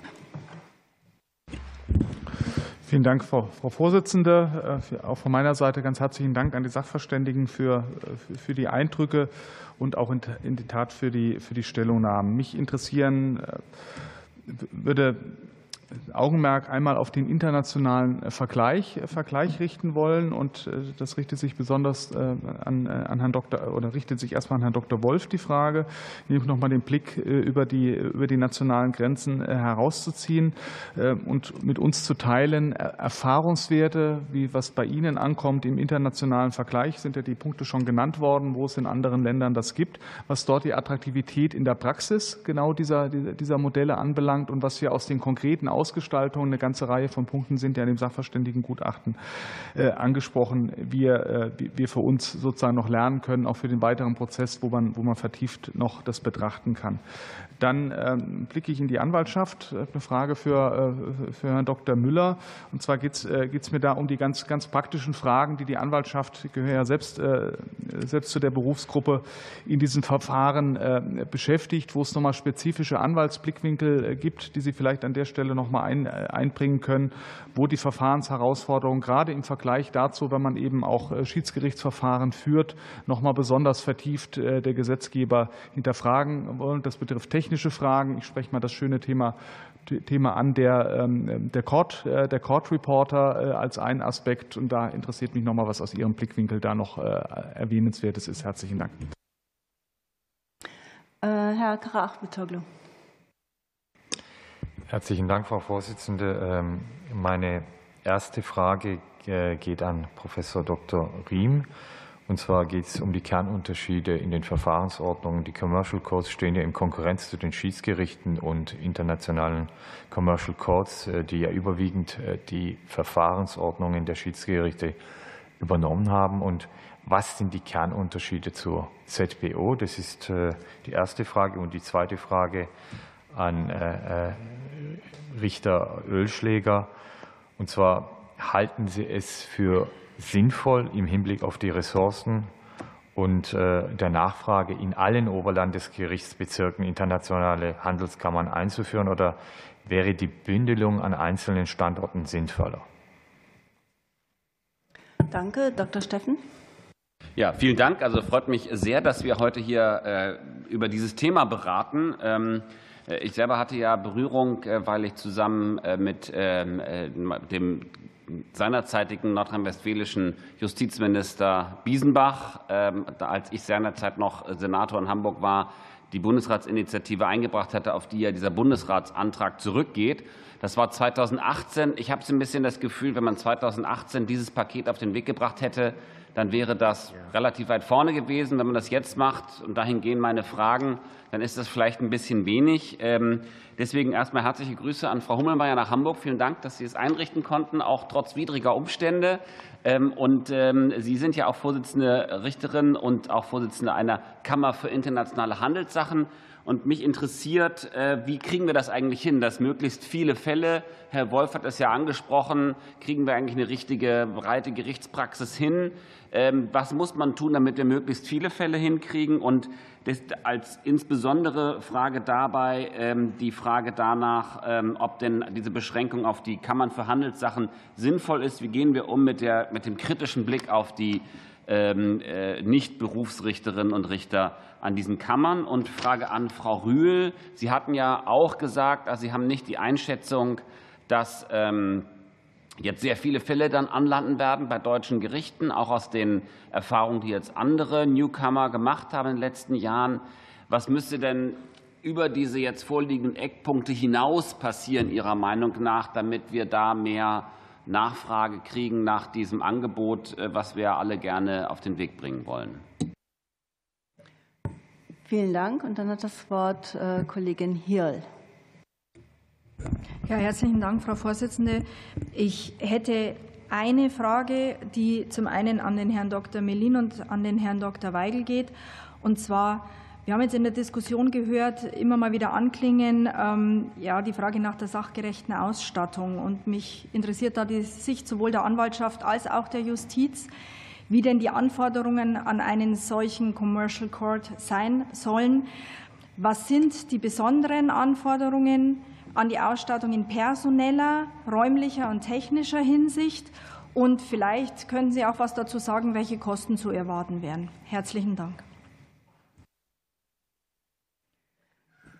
So, Das wäre die erste Fragerunde und alle Sachverständigen sind auch angesprochen worden, was nicht immer so gut gelingt. Ähm, wir würden dann beginnen mit den Antworten bei Ihnen, Herr Dr. Wolf. Sie sind gefragt worden vom Kollegen Dr. Lieb. Ja, vielen Dank. Ähm, zu den Erfahrungen mit ausländischen ähm, Commercial Courts? Das ist eine gute Frage, aber eine Frage, die sich schwierig beantworten lässt. Ähm, und zwar deswegen, weil es die alten ähm, ausländischen Commercial Courts gibt, die es schon ewig gibt und die schon ewig arbeiten und funktionieren, und die neuen, die allesamt relativ mageren Zulauf haben. Das heißt, da ist es sehr schwer zu schauen, was da konkret ähm, sich niedergeschlagen hat und wie sich konkrete Gestaltungen umgesetzt haben.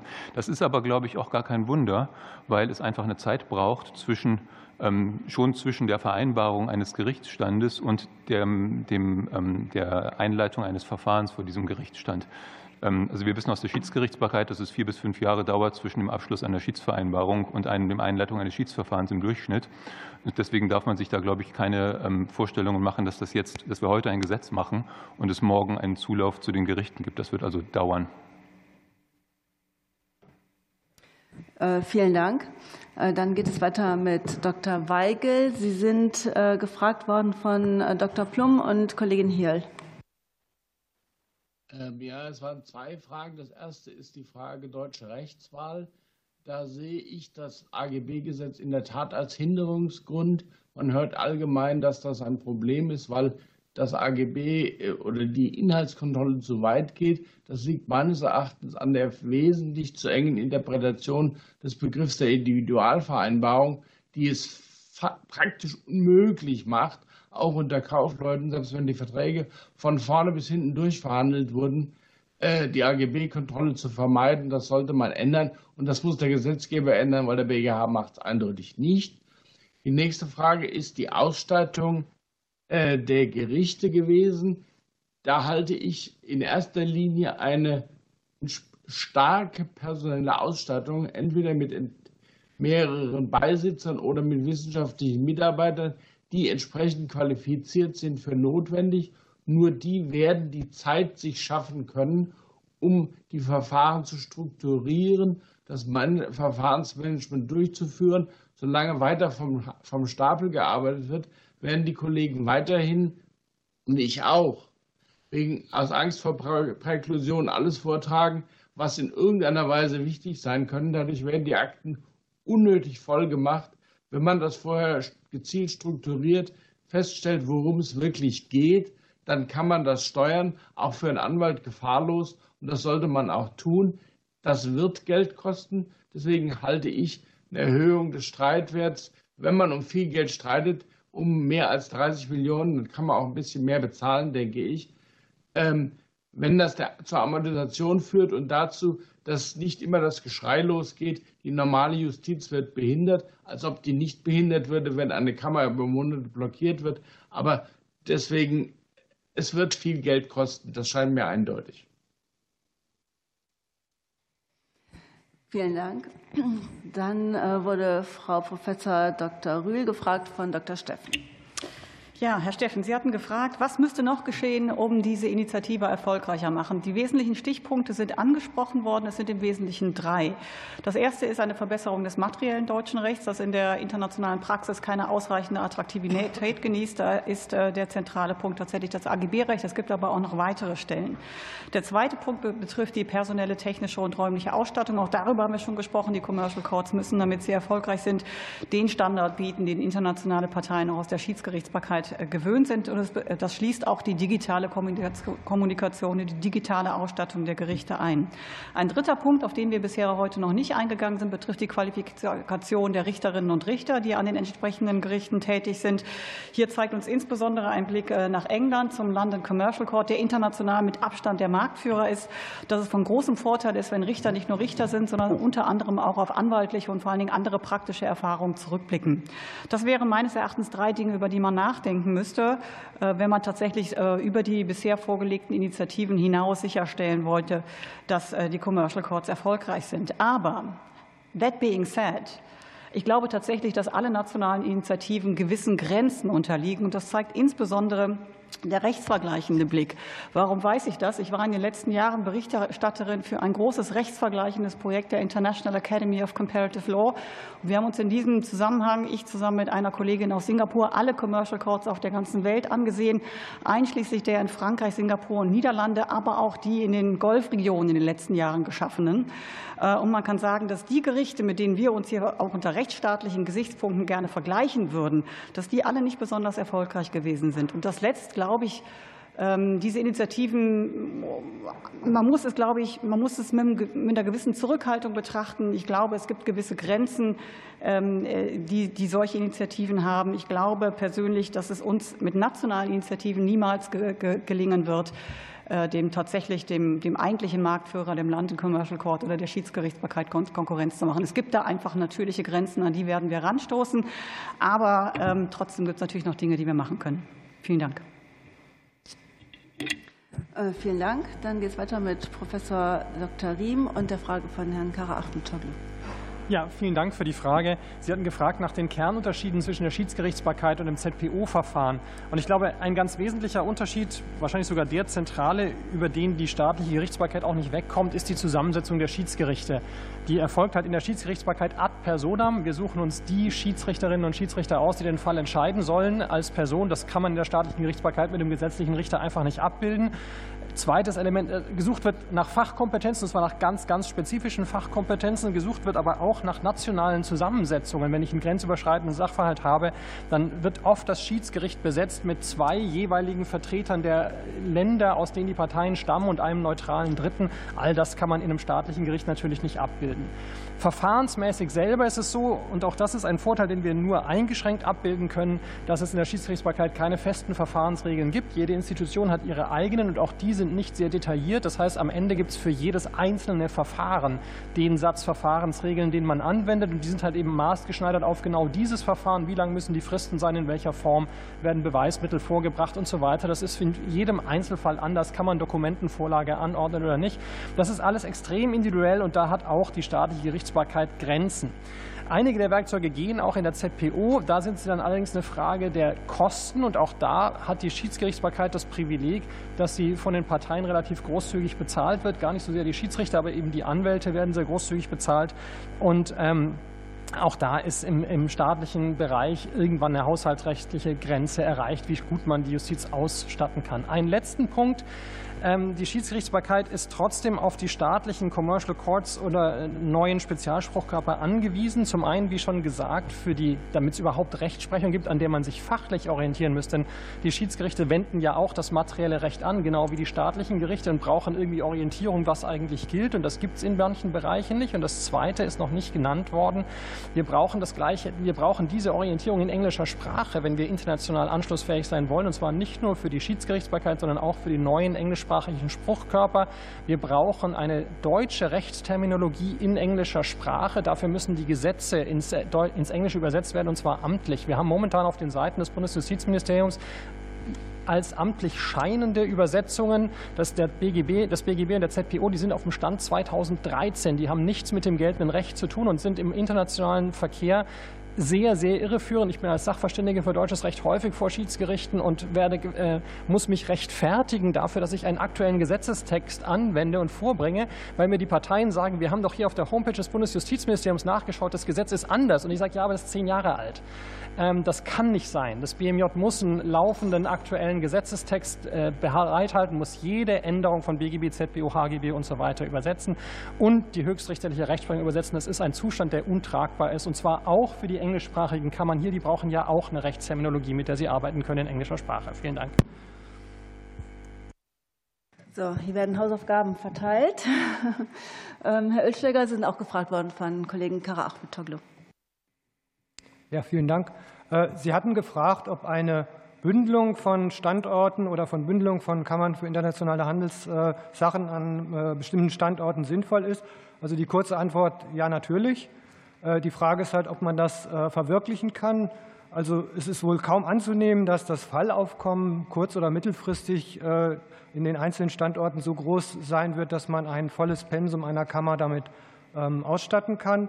Und umgekehrt ist es auch kaum ökonomisch möglich, dass man eine ähm, solche Kammer für internationale Handelssachen einrichtet, die dann auf Fälle wartet und ähm, jedenfalls keine Eingänge hat. Praktikabel ist, dass man, wie wir das in Berlin gemacht haben, eine Kammer für internationale Handelssachen als einer normalen Kammer für Handelssachen angliedert, als Annexkammer und dann ähm, sie praktisch aktiviert, wenn Fälle eingehen. Ähm, das hat natürlich trotzdem und weiterhin den Nachteil, dass äh, äh, Spruchpraxis, also dauerhaft geringe oder Eingänge, die notwendige Spruchpraxis ähm, dann äh, nicht hervorrufen können. Also insgesamt deswegen Bündelung auf jeden Fall. Da muss man weiter bedenken, dass es wahrscheinlich auch eine politische Frage ist, wenn es denn mal die Möglichkeit gibt, diese äh, äh, so zu errichten, dann wird es möglicherweise auch äh, ein Prestigeobjekt sein, dass in den Ländern oder an den Gerichtsstandorten solche ähm, Gerichte angesiedelt sind und vielleicht dann auch unabhängig von, ähm, unabhängig von den Eingängen. Vielleicht noch eine Bemerkung. Ich hatte ja eingangs gesagt, dass ich im Patentrecht äh, tätig war und ähm, da kenne ich es und das denke ich wird hier auch dauerhaft passieren, dass es eben einen Wettbewerb um die äh, Standorte gibt und sich aus diesem Wettbewerb heraus äh, Schwerpunktstandorte bilden. Denn wenn man durch Forum-Shopping die ähm, ähm, bestimmen kann, an welches Gericht man will, dann werden sich diese Schwerpunkte mit der Zeit zwangsläufig herausbilden. Und das erwarte ich hier, wenn es denn solche Kammern mal, äh, solche funktionierenden Kammern gibt, erwarte ich das hier eigentlich auch. Vielen Dank. Vielen Dank. Es geht weiter mit Dr. Müller und Fragen von Dr. Blum und Dr. Lieb. Frau Vorsitzende, habe ich für jede der beiden Fragen zwei Minuten? Ja, so ist es. Und wir sind auch ein bisschen großzügig. Dankeschön. Äh, zunächst, äh, Herr Dr. Blum, Verbesserungsvorschläge. Das, der erste Vorschlag aus dem Vorschlag des Deutschen Anwaltvereins betrifft das Thema, was Herr Weigel angesprochen hatte, nämlich die Individualvereinbarung, die jetzt so gut wie, also fast nicht möglich ist, fast nicht möglich ist. Und da hat der Anwaltverein äh, vorgeschlagen, äh, wenn über den Vertrag zwischen den Parteien im Einzelnen verhandelt worden ist, dann soll im unternehmerischen Geschäftsverkehr eine Individualvereinbarung vorliegen, die nicht der AGB-Kontrolle unterliegt. Also insbesondere, wenn die M&A äh, äh, die einen M&A-Vertrag verhandelnden Anwälte sechs Wochen lang verhandelt haben, dann ist das, äh, auch wenn da natürlich allgemeine Geschäftsbedingungen drin sind, dann soll der ganze Vertrag individuell verhandelt sein. Der zweite Punkt, soweit, und das wird, die Fälle wird es natürlich geben, dass trotzdem eine AGB-Kontrolle stattfindet, dann soll, eine, äh, soll, dann soll im unternehmerischen Geschäftsverkehr eine Bedingung dann nicht unzulässig sein, wenn sie von vernünftiger unternehmerischer Praxis nicht grob abweicht. Äh, das nimmt Bezug auf äh, das den Versuch eines europäischen Kaufrechts. Da war es ähnlich formuliert, fast genauso.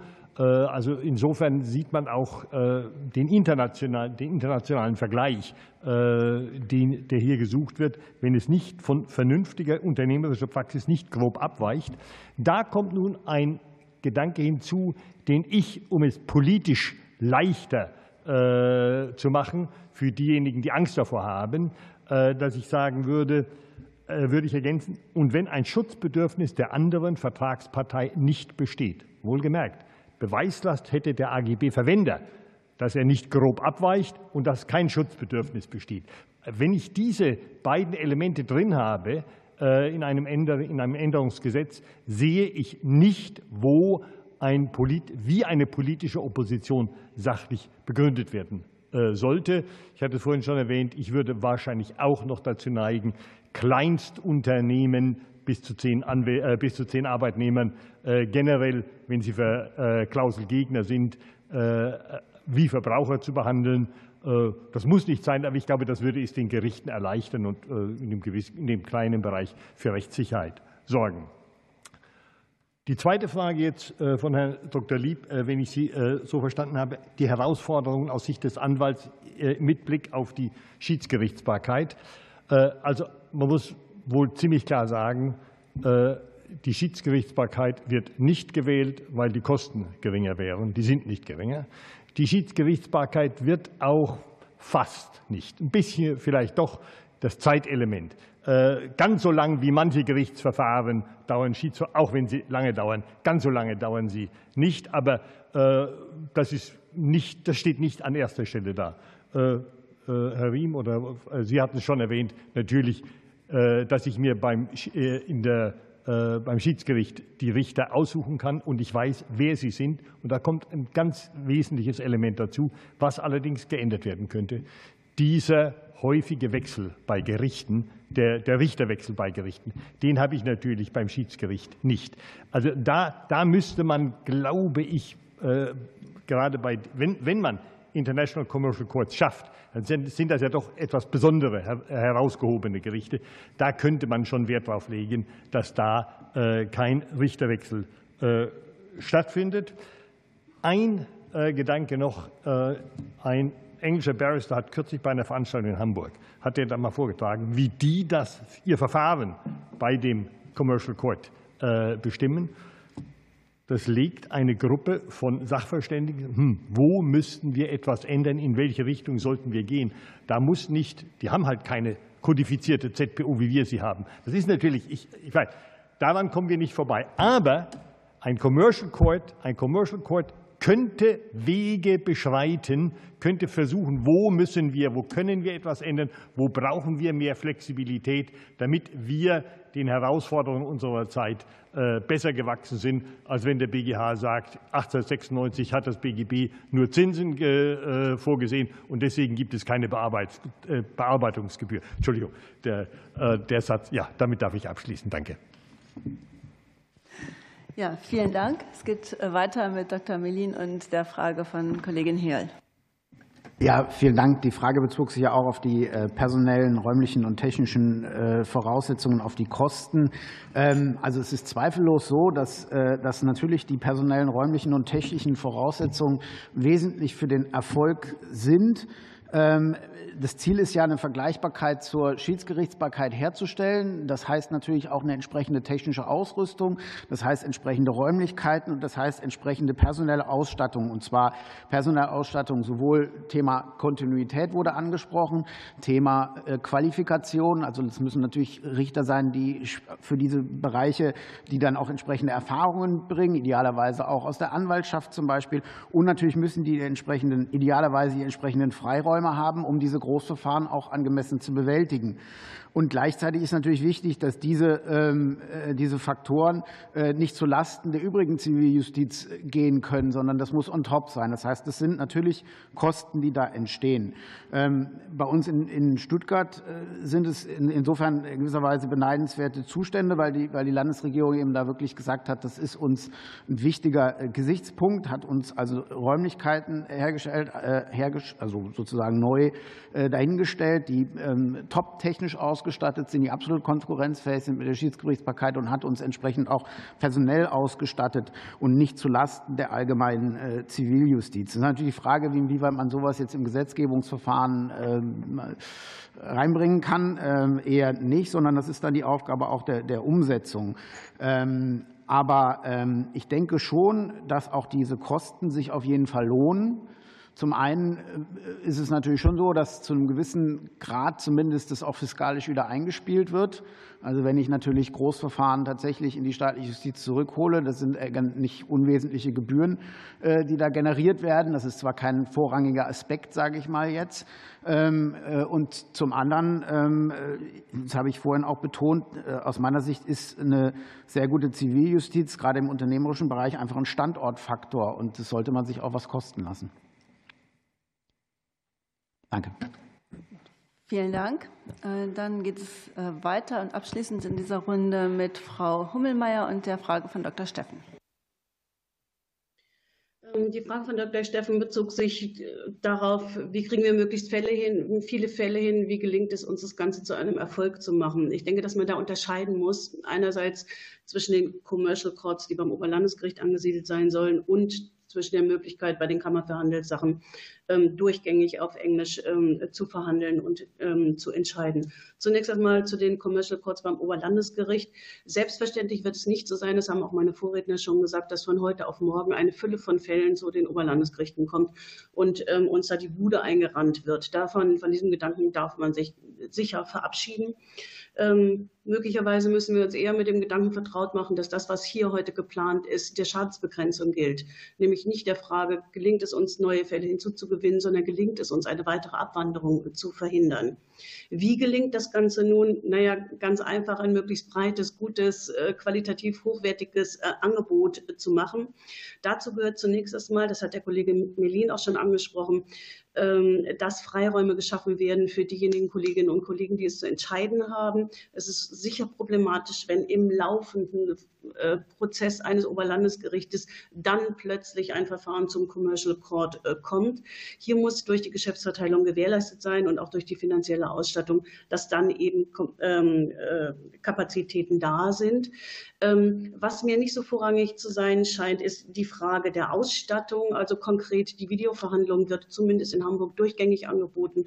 Ich verhandle nahezu jede Woche ein oder zwei Sachen per Video und zwar völlig problemlos. Also das scheint mir weniger das Problem zu sein. Ebenso halte ich es auch für unproblematisch, geeignete Kolleginnen und Kollegen zu finden. Wir haben reihenweise Kolleginnen und Kollegen mit Anwaltserfahrung, mit LLM, mit entsprechenden Sprachkenntnissen und auch mit dem nötigen Drive dahinter, will ich mal sagen, die das gerne machen machen würden. Die zweite Frage von Herrn Dr. Steffen bezog sich darauf, ob eine Beschränkung auf die Kammer für Handelssachen notwendig ist. Nein, sicher nicht. So wie ich die Kammer für internationale Handelssachen habe, gibt es in Hamburg beispielsweise auch eine allgemeine Zivilkammer, die auf Englisch verhandeln kann. Und ähm, ich sehe keinen echten Grund dafür, warum man das nicht machen sollte. Drehen sollte man bei den Kammern für Handelssachen allerdings an der Rolle der Handelsrichter. Ähm, Im Moment ist es so, dass das eben gestandene Kaufleute sind, die so der Gedanke des Gesetzes berichten sollen über Handelsbräuche. Ehrlich gesagt, Handelsbräuche spielen in der heutigen Kammer für Handelssachen überhaupt gar keine Rolle mehr. Wenn man daran festhalten will, dass die Handelsrichter als Laienrichter beteiligt werden, dann müssen die mit ihrer speziellen Expertise, so wie in Schiedsverfahren, dazugezogen werden können. Ich glaube, das war's. Ja, vielen Dank. Dann liegen mir jetzt für die zweite Runde weitere Wortmeldungen vor. Und ich sage nur noch mal, für die Antwortrunde wird es dann wieder in alphabetischer Reihenfolge beginnen. Ähm, es hat dann das Wort äh, Kollege Dr. Plum. Ja, vielen Dank, Frau Vorsitzende. Ich äh, will meine erste Frage richten an Herrn Dr. Müller nochmal. Sowohl das Eckpunktepapier als auch der Gesetzentwurf des Bundesrates fokussieren sich ja auf die englische Sprache. Ähm, sehen Sie aus Ihrer anwaltlichen Perspektive einen Bedarf auch äh, für andere Fremdsprachen, diesen, diese Möglichkeit zu öffnen, vor deutschen ähm, Kammern und Senaten zu verhandeln und zu entscheiden? Und macht es aus Ihrer Ansicht Sinn, diese Frage der Sprache bzw. der Sprachwahl an das Vorliegen eines sachlichen Grundes zu knüpfen, wie das ja das Eckpunktepapier macht. Äh, mir fehlt ehrlich gesagt ein bisschen die Fantasie dafür, wann ein solcher sachlicher Grund nicht vorliegen soll, wenn die Parteien sich für eine bestimmte Sprache entscheiden. Also äh, mir ist dieses Kriterium nicht klar. Vielleicht können Sie das noch mal aus anwaltlicher Sicht einordnen, ob das Sinn machen würde. Zweite Frage würde ich gerne an Herrn Dr. Weigel richten. Ähm, betrifft noch mal die Frage Kosten bzw. auch Gebühren. Äh, der Gesetzentwurf als auch das Eckpunktepapier sehen ja vor, dass ähm, gebührenmäßig das Verfahren vor dem Commercial Courts äh, genauso behandelt wird wie ein normales Verfahren vor jedem anderen ähm, Senat eines Oberlandesgerichts. Äh, gleichzeitig haben wir bei den Commercial Courts aber sicherlich auch besondere Bedürfnisse, was die Ausstattung angeht. Spielt diese Frage, wie hoch sind die Gebühren für die Rechtswahl bzw. für die Gerichtswahl der Parteien überhaupt eine Rolle aus Ihrer Sicht oder ist das nicht zu vernachlässigen, weil die Gerichtsgebühren in Deutschland im internationalen Vergleich ohnehin schon sehr gering sind? Vielen Dank. Das Wort hat dann Dr. Lieb. Herzlichen Dank, Frau Vorsitzende. Es ist mehrfach angesprochen in den Gutachten und auch vorhin in den, äh, in den Stellungnahmen äh, die Frage, dass es über das AGB-Recht hinaus noch andere materielle rechtliche Regelungen gibt, die potenziell äh, potenziell hindern können oder die potenziell ein Hemmnis dazu sein können, einen deutschen Gerichtsstandort zu auszuwählen. Da das bis jetzt noch nicht vertieft ist, äh, würde ich genau gerne diese konkrete Frage, in welche Rechtsgebiete, welche materiellrechtlichen Regelungen der Gesetzgeber äh, sich noch mal vertieft mit beschäftigen sollte, in Richtung von Frau Professor Dr. Rühl und Herrn Dr. Wolf richten wollen. Herzlichen Dank. Ähm, dann Susanne Hiel. Ja, herzlichen Dank. Ich hätte noch mal zwei Fragen an Herrn Dr. Melin. Sie haben gerade aus Stuttgart von Ihren Erfahrungen berichtet und ich würde da gerne mal nachhaken.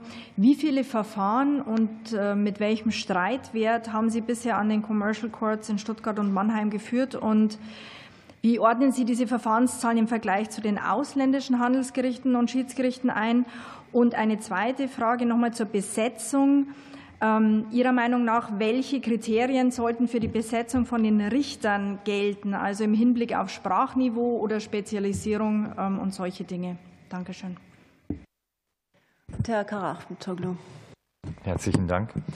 Ähm, zunächst mal an Professor Dr. Riem die Frage, das betrifft so dieses Spannungsfeld auf der einen Seite Schutz von Geschäftsgeheimnissen, auf der anderen Öffentlichkeitsgrundsatz. Und äh, insofern, wie bewerten Sie die Vorschläge äh, eben zum Schutz von Geschäftsgeheimnissen äh, unter dem Gesichtspunkt der Wahrung des Öffentlichkeitsgrundsatzes? Dann hätte ich meine zweite Frage auch an den Vorsitzenden Richter Ölschläger. Wie steht eigentlich oder wie sieht es die Richterschaft Ihrer Meinung nach? Wie ist der Austausch derzeit in der Richterschaft zu den Commercial Codes? Vielen Dank. Weitere Wortmeldungen liegen mir derzeit nicht vor. Deshalb kommen wir dann zur zweiten Antwortrunde.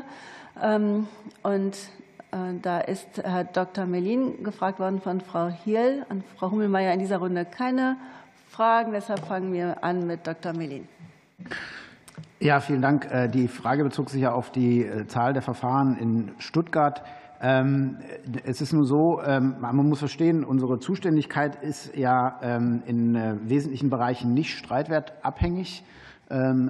Also wir haben im Prinzip eine Zuständigkeit äh, für das Unternehmenskaufrecht und für das Gesellschaftsrecht streitwertunabhängig. Jetzt bei der Wirtschaftszivilkammer, für die ich spreche, das ist, darauf konzentriere ich mich mal, und, äh, und im Übrigen zusätzlich für sozusagen Großverfahren aus, aus Handelskäufen. Und ähm, insofern ist die Zahl der Verfahren, die wir haben, wir haben äh, Spezialzuständigkeit, roundabout 330 Verfahren, ähm, äh, gehabt jetzt in der Zeit seit Entstehen. Die ist natürlich, das hört sich jetzt zunächst mal sehr viel an, aber das ist natürlich nicht, ähm, sage ich mal, vergleichbar mit Zahlen von Gerichten, die jetzt speziell gewählt werden müssen. Also der Netherlands Commercial Court zum Beispiel ist nur zuständig, wenn die Parteien äh, übereinstimmen, sagen, wir wollen da verhandeln und dann auch ausschließlich auf Englisch. Und die haben natürlich eine viel, viel geringere. Die Zahl der Verfahren, wo die Parteien sich jetzt bewusst für uns entschieden haben, da haben wir natürlich keine systematische äh, äh, Zahl, weil die uns das ja nicht mitteilen. Also teilweise kriegen wir es halt mit, wenn durch entsprechende Gerichtsstandsvereinbarungen das dauert aber natürlich seine Zeit, bis sowas mal anläuft, weil die müssen uns ja kennen, dann müssen die müssen das beide Parteien oder Anwälte sein, die sagen, ja, das ist eine gute Idee. Das ist jetzt in Stuttgart ist es ein, äh, ein, äh, tolles Gericht und die machen das sehr gut und sind da spezialisiert. Ähm, dann muss das entsprechend in den Vertrag aufgenommen werden und dann muss es natürlich dann tatsächlich auch zum Streit kommen. Und also es dauert einfach. Das ist einfach, ähm, das, man, man kann äh, sowas, sowas geht nicht von heute auf morgen.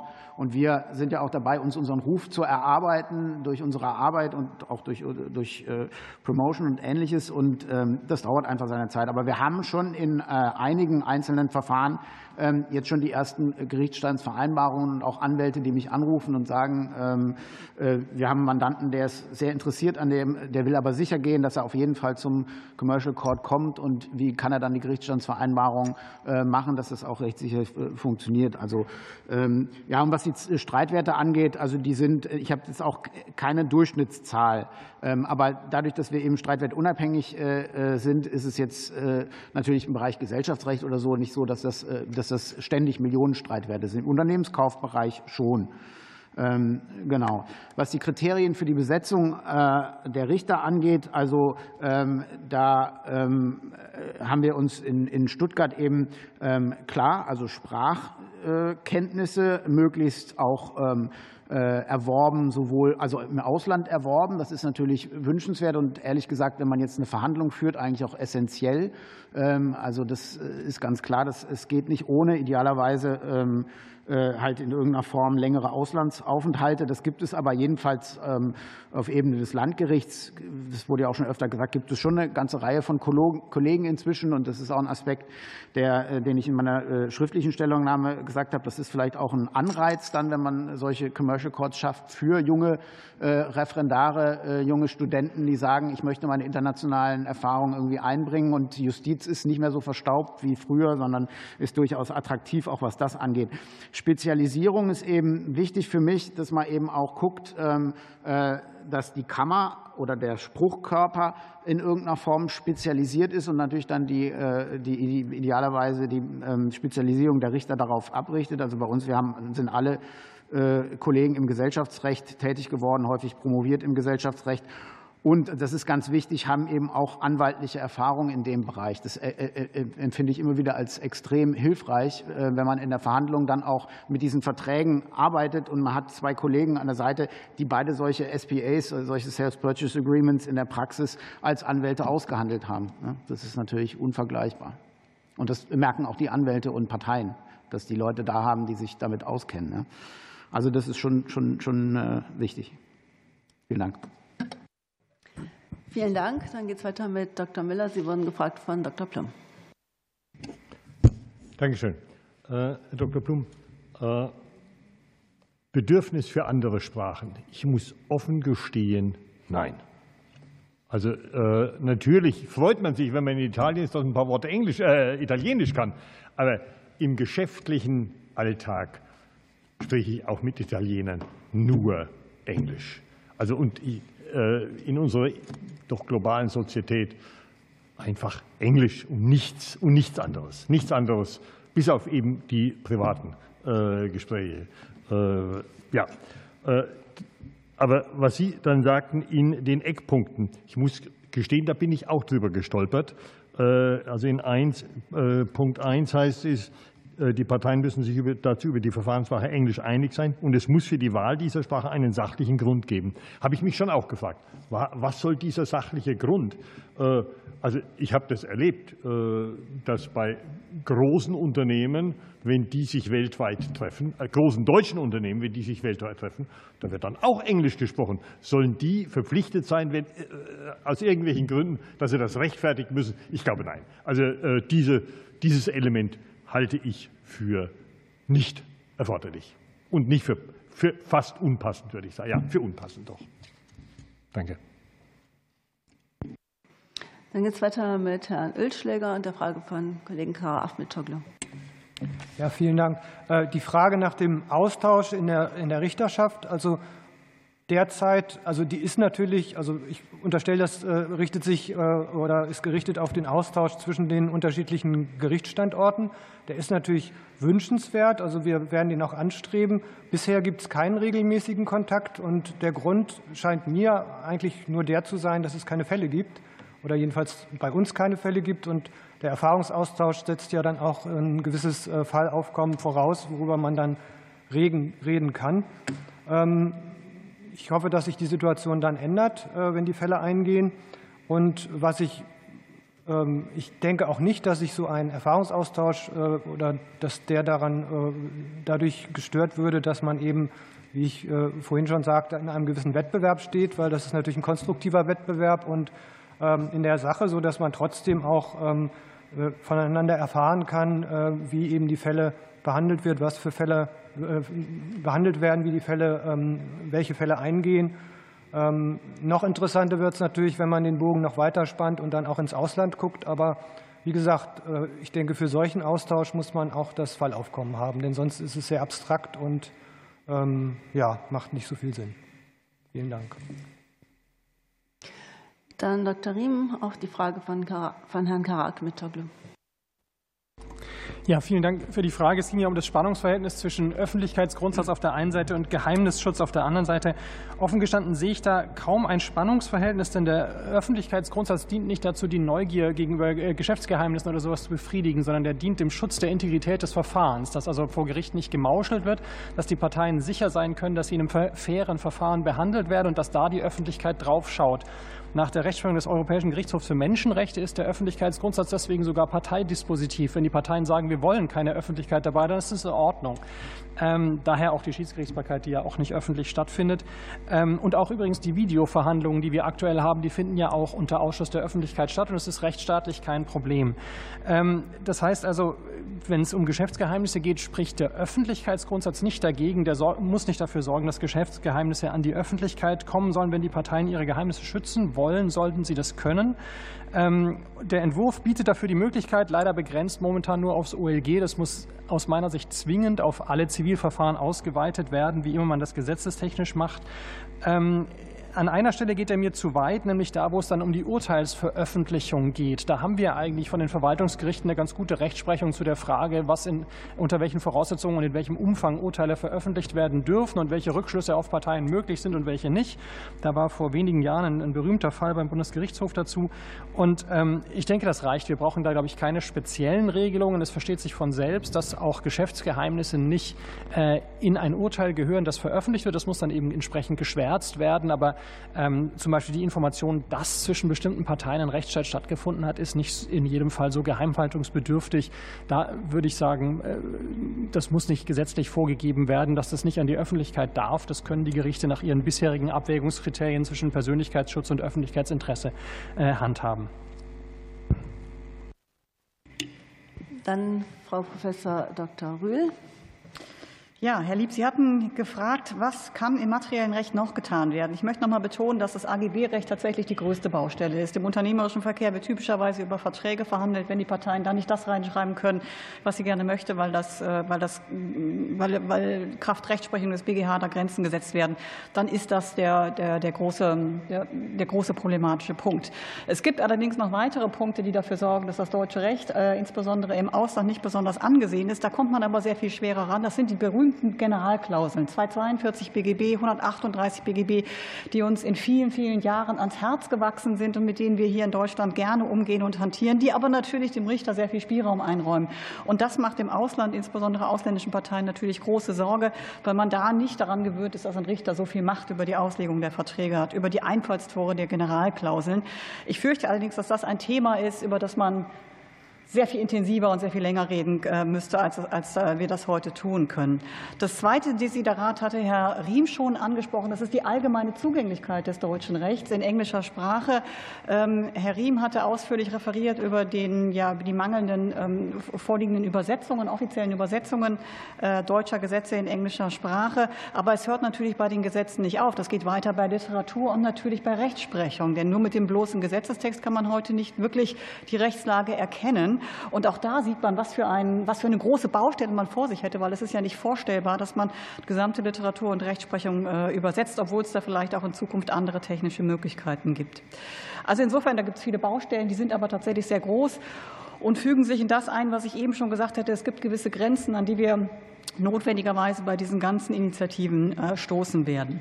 Da meine Zeit, glaube ich, noch nicht ganz ab ist, würde ich, würde ich kurz noch was zu der Frage von Herrn Plum sagen zum Vorliegen eines sachlichen Grunds. Da würde ich mich voll Herrn Müller anschließen. Dafür gibt es überhaupt gar keinen Grund. Parteien haben immer einen sachlichen Grund, wenn sie die englische Sprache wählen. Sie machen das nicht aus Lust und Dollerei und um sich das Leben äh, schwer zu machen. Und zum Thema äh, Gebühren, Herr Plum, die Fragen hatten Sie auch gestellt. Ich hätte überhaupt gar kein Problem damit, vor den Commercial Courts auch im Zweifelsfall höhere Gebühren zu verlangen, wenn das erforderlich ist, um diese Gerichte so auszustatten, dass sie den Anforderungen der Parteien in der Praxis gerecht werden können. Vielen Dank. Wir haben jetzt noch zwei Antworten. Äh, danach wäre ja noch ein bisschen Zeit. Ähm, deshalb, äh, es liegen keine weiteren Fragen vor bisher. Vielleicht kommen die ja noch. Ansonsten würde ich einfach dann noch mal in die Runde fragen, ob jemandem noch was Dringendes auf dem Herzen liegt, was noch nicht ausgesprochen werden konnte und was uns noch irgendwie weiterhilft in den Beratungen. Also wenn Sie da noch irgendwas ergänzen wollen, dann würden Sie dazu gleich noch die Gelegenheit kurz bekommen. Äh, jetzt geht es noch mal weiter mit Dr. Weigel. Ich bin auch nach den Gebühren gefragt worden. Ich habe typischerweise zuerst an die Anwaltsgebühren gedacht und äh, RVG spielt in dem Thema keine Rolle bei Volumenverfahren. Da zahlt eh jeder Stundensatz. Das heißt auch, dass die Mandanten da bis zu einem gewissen Grad Kummer gewöhnt sind, dass das Geld kostet. Gerade die ausländischen Mandanten finden das normal. Die deutschen Gerichtsgebühren sind aber hoch und nach allem, was man so hört, gerade im Zivilprozess auch kostendeckend. Andererseits, wenn mehr Kosten anfallen, beispielsweise durch ein Mordprotokoll, so ein Gerichtstag 10.000 Euro, das wird schon ein bisschen schwierig dann. Ähm, ich denke, die Mandanten wären bereit, wenn sie mehr Leistung kriegen, dann auch dafür mehr zu bezahlen. Aber wie gesagt, für zehn Seiten Urteil 300.000 Euro, das zahlt freiwillig kein Mensch. Vielen Dank. Dann nochmal Dr. Wolf, äh, die Frage von Dr. Lieb. Ja, vielen, vielen Dank für äh, die Frage, welche materiellrechtlichen Regelungen man sich ansehen müsste, um die Attraktivität des deutschen materiellen Rechts zu steigern. Ähm, ich bin in der Zwickmühle, dass ähm, ich praktisch dasselbe formuliert hätte, was äh, Gisela Rühl formuliert hat, wenn ich als Erster an der Reihe gewesen wäre. Ich wiederhole das jetzt nicht im Detail. Ähm, was man tatsächlich von draußen hört aus der Beratungspraxis ist AGB das mit Abstand wichtigste Thema, also die AGB-Kontrolle im Unternehmerverkehr ist das, wo am, am aller, allermeisten Bedenken bestehen und was häufig als, als einziger ähm, ähm, Grund auch genannt wird, warum man dann Schweizer Recht hinaus wechselt. Und dann ist halt auch der Gerichts- oder Schiedsgerichtsstandort Deutschland häufig futsch bei dieser Gelegenheit. Auch die zweite Komponente ist richtig, Treu und Glauben. Das ist nun aber, glaube ich, auch nichts, was man jetzt sinnvollerweise abschaffen kann mit Blick auf internationale Attraktivität. Und auch der dritte Punkt, den teile ich, zu sagen, wir müssen an der Zugänglichkeit arbeiten.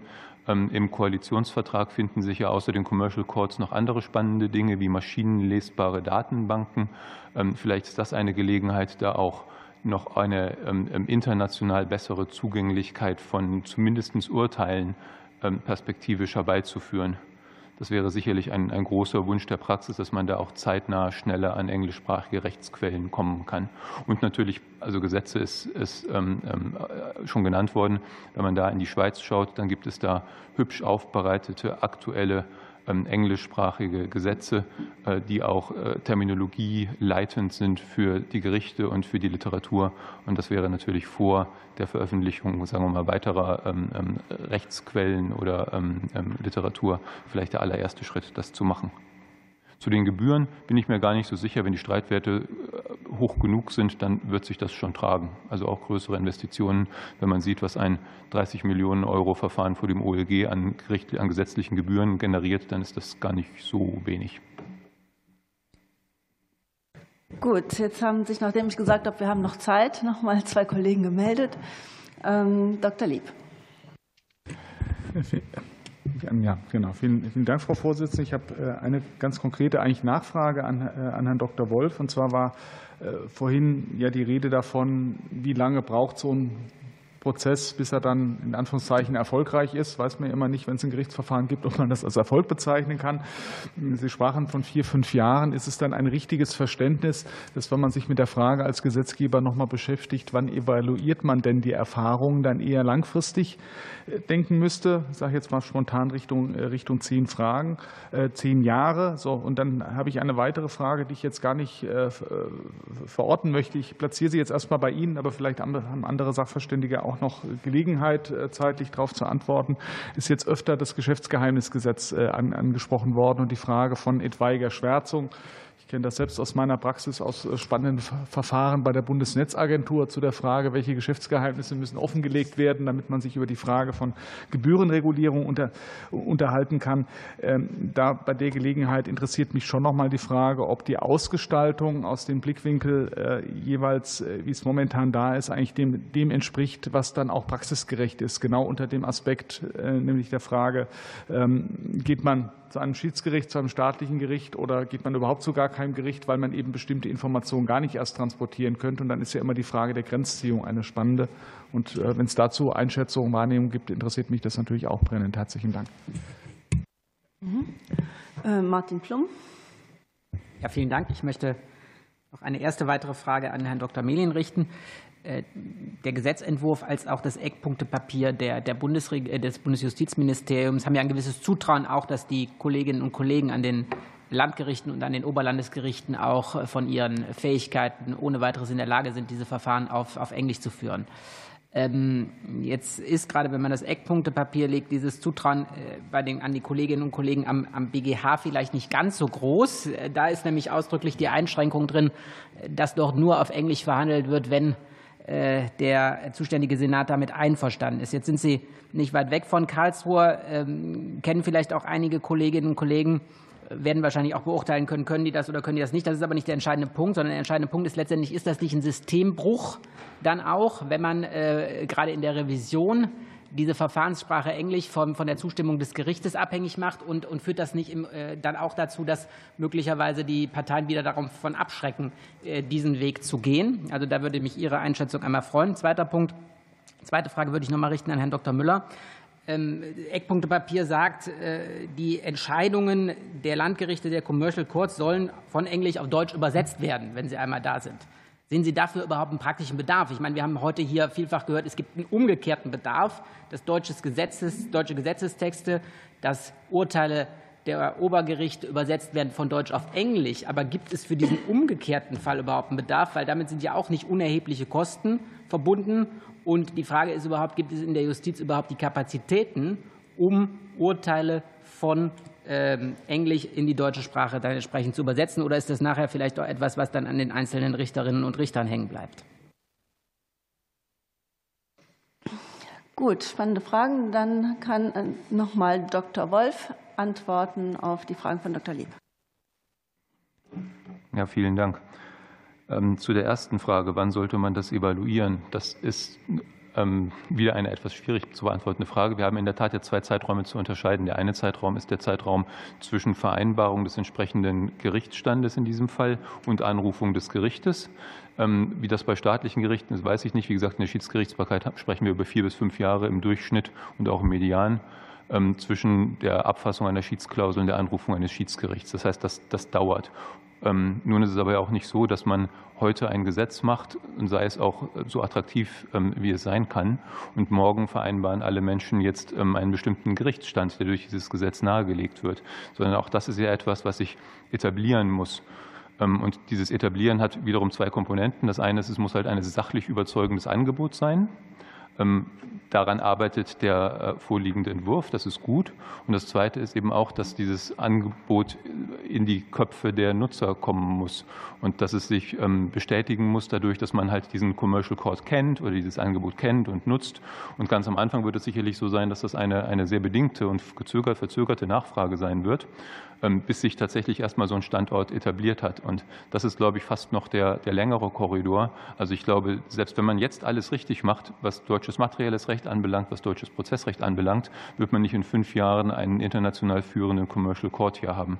Das heißt, das ist sicherlich eine Langfriststrategie, ähm, ähm, die man aber nichtsdestotrotz natürlich jetzt angehen sollte und auch jetzt isoliert für die, für die hier vorgeschlagenen Maßnahmen angehen sollte, bevor man ähm, dann äh, in einem zweiten Schritt in das materielle, materielle Recht nochmal schaut. Evaluieren sollte man natürlich jetzt vielleicht nicht erst nach zehn Jahren, sondern auch mal eine Zwischenevaluation machen. Also da schienen mir vielleicht fünf Jahre schon ganz angezeigt. Ähm, zu der zweiten Frage, wie es sich mit dem Geschäftsgeheimnisgesetz verhält, ob da die Ausgestaltung praxisgerecht ist. Sie ist, glaube ich, was die staatlichen Verfahren anbelangt, zumindest kohärent.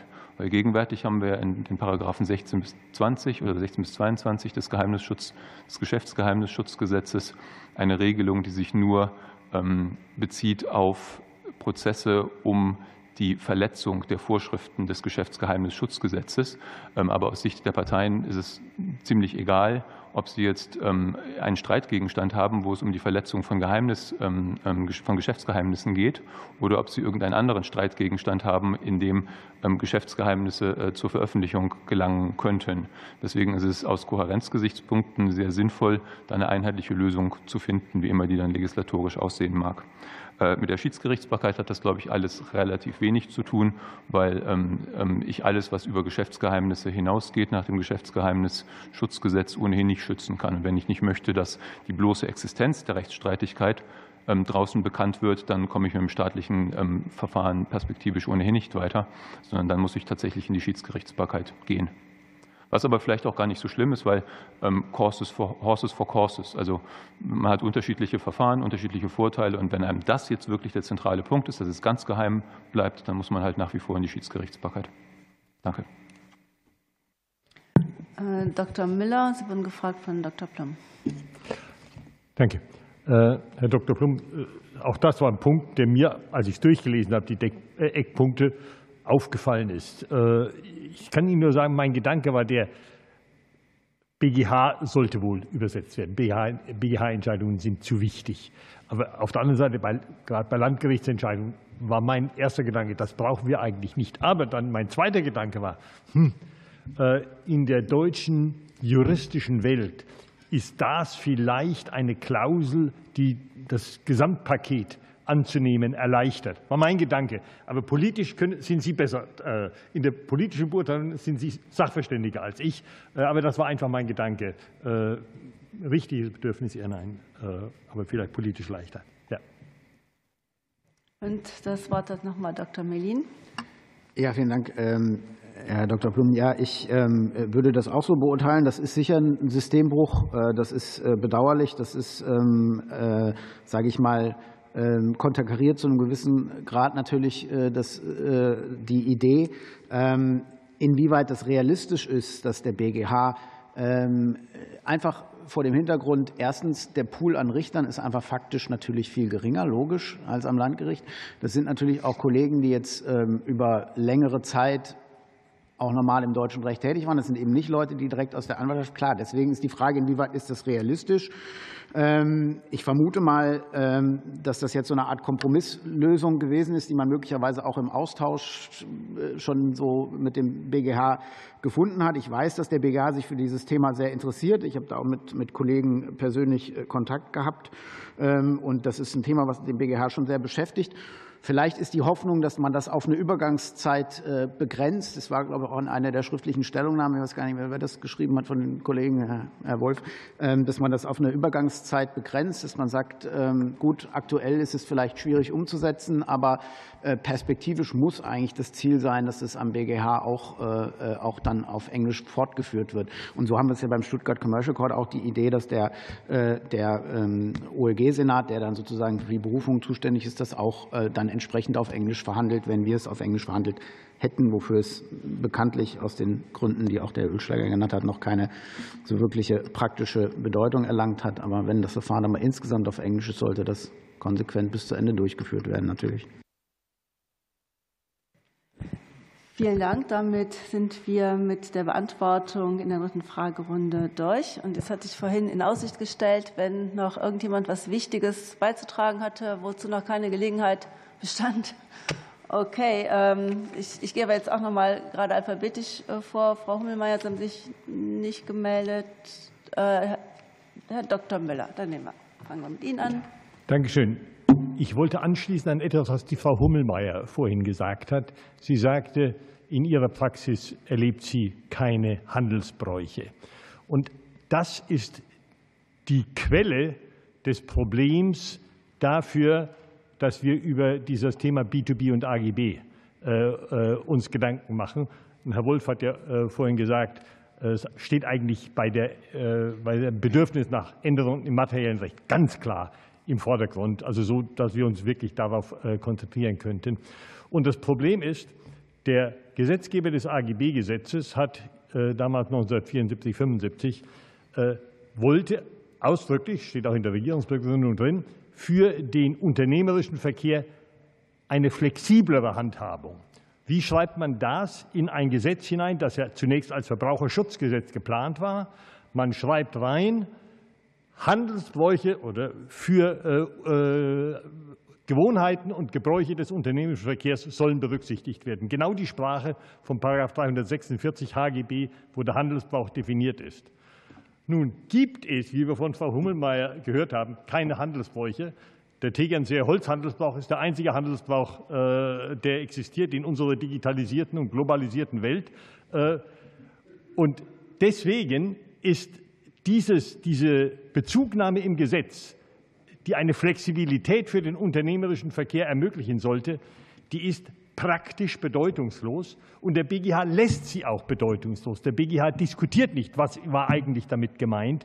Und deswegen war es mir jetzt wichtig, auf diese Quelle dieses Problems, es ist ein gravierendes Problem, äh, deswegen meine Bitte an das Bundesjustizministerium, bitte nehmen Sie sich dieses Problems jetzt an. Denn in der Tat, das kann ich als Anwalt sagen, wenn dieses Problem nicht gelöst wird, wird der Commercial Court in Deutschland von ausländischen Unternehmen nicht gewählt werden.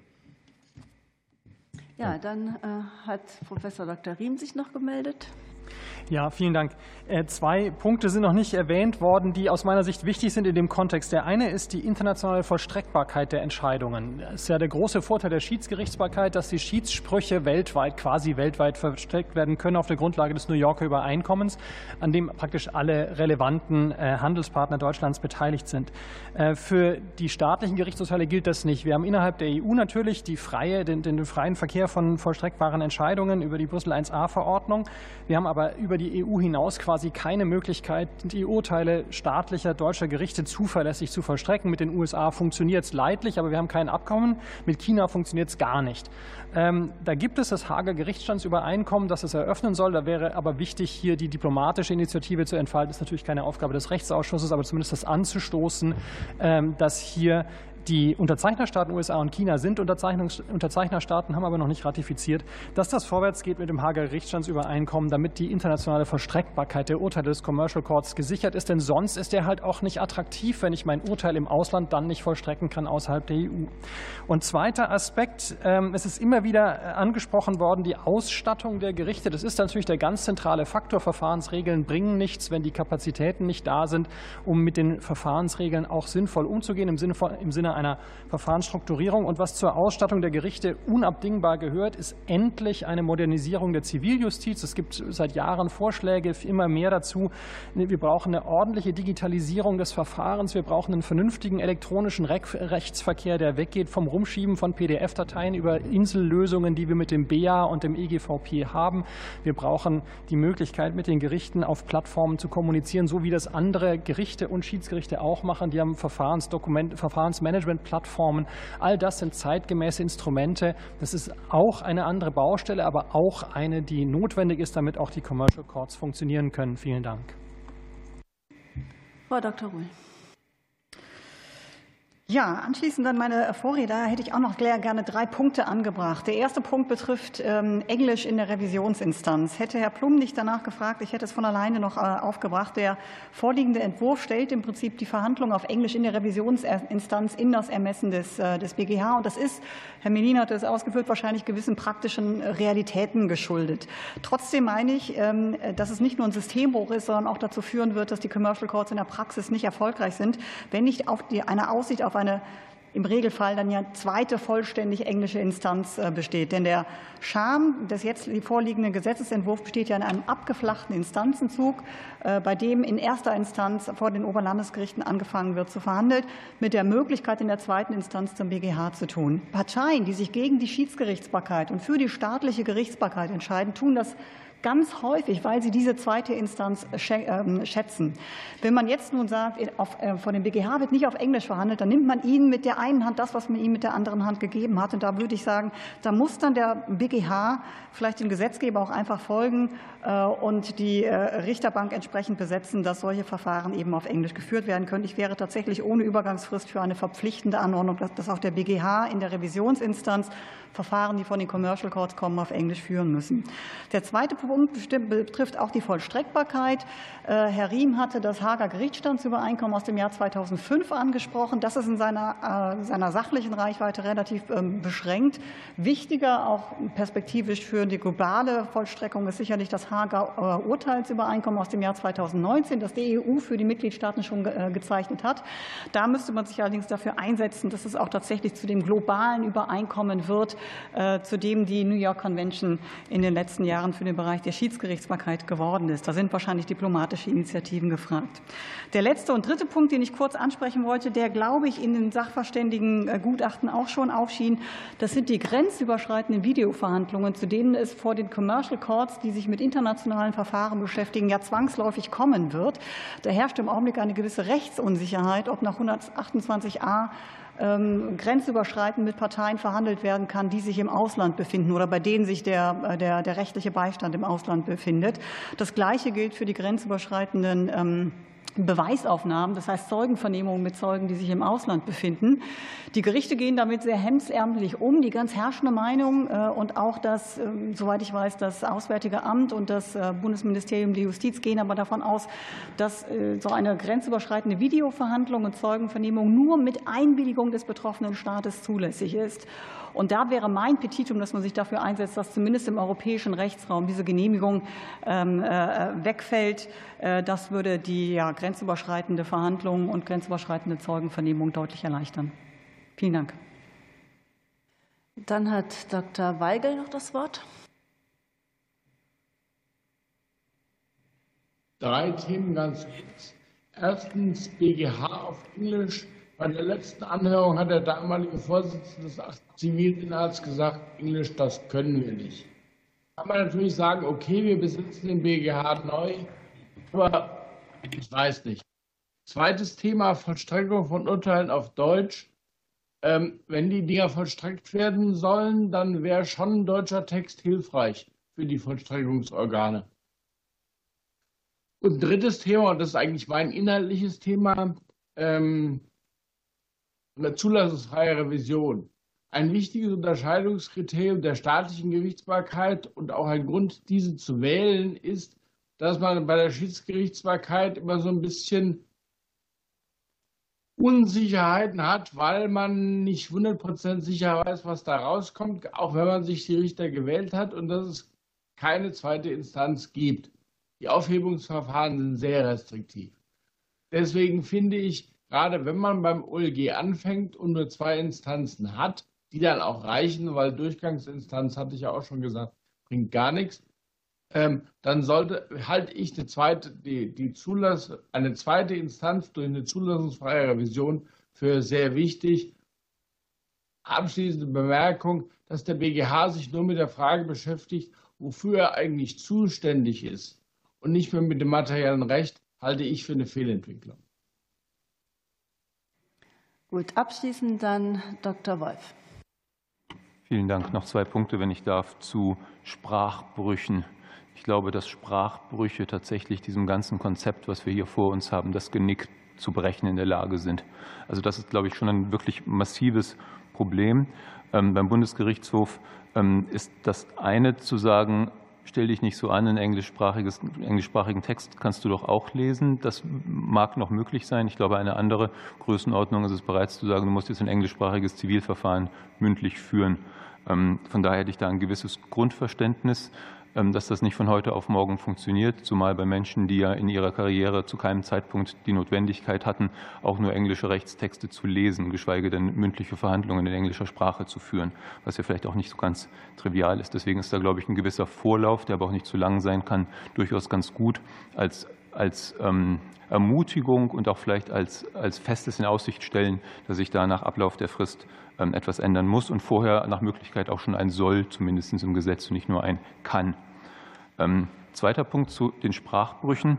Ähm, die haben wir in den Schiedssachen vor den Oberlandesgerichten genauso, wo die Parteien mit dem englischsprachigen Schiedsverfahren kommen, den Schiedsspruch dann für vollstreckbar erklären lassen möchten oder aufheben lassen möchten vor dem Oberlandesgericht und dann mit einem rein deutschen Verfahren sich konfrontiert sehen. Da ähm, bietet es sich aus meiner Sicht an, und das ist auch, ähm, wie man im Englischen sagen würde, eine low-hanging fruit, ähm, es den Ländern zu ermöglichen, englischsprachige Gesetz, äh, Gerichtsverfahren zur Vollstreckbarerklärung und Anerkennung von Schiedssprüchen zu erlauben.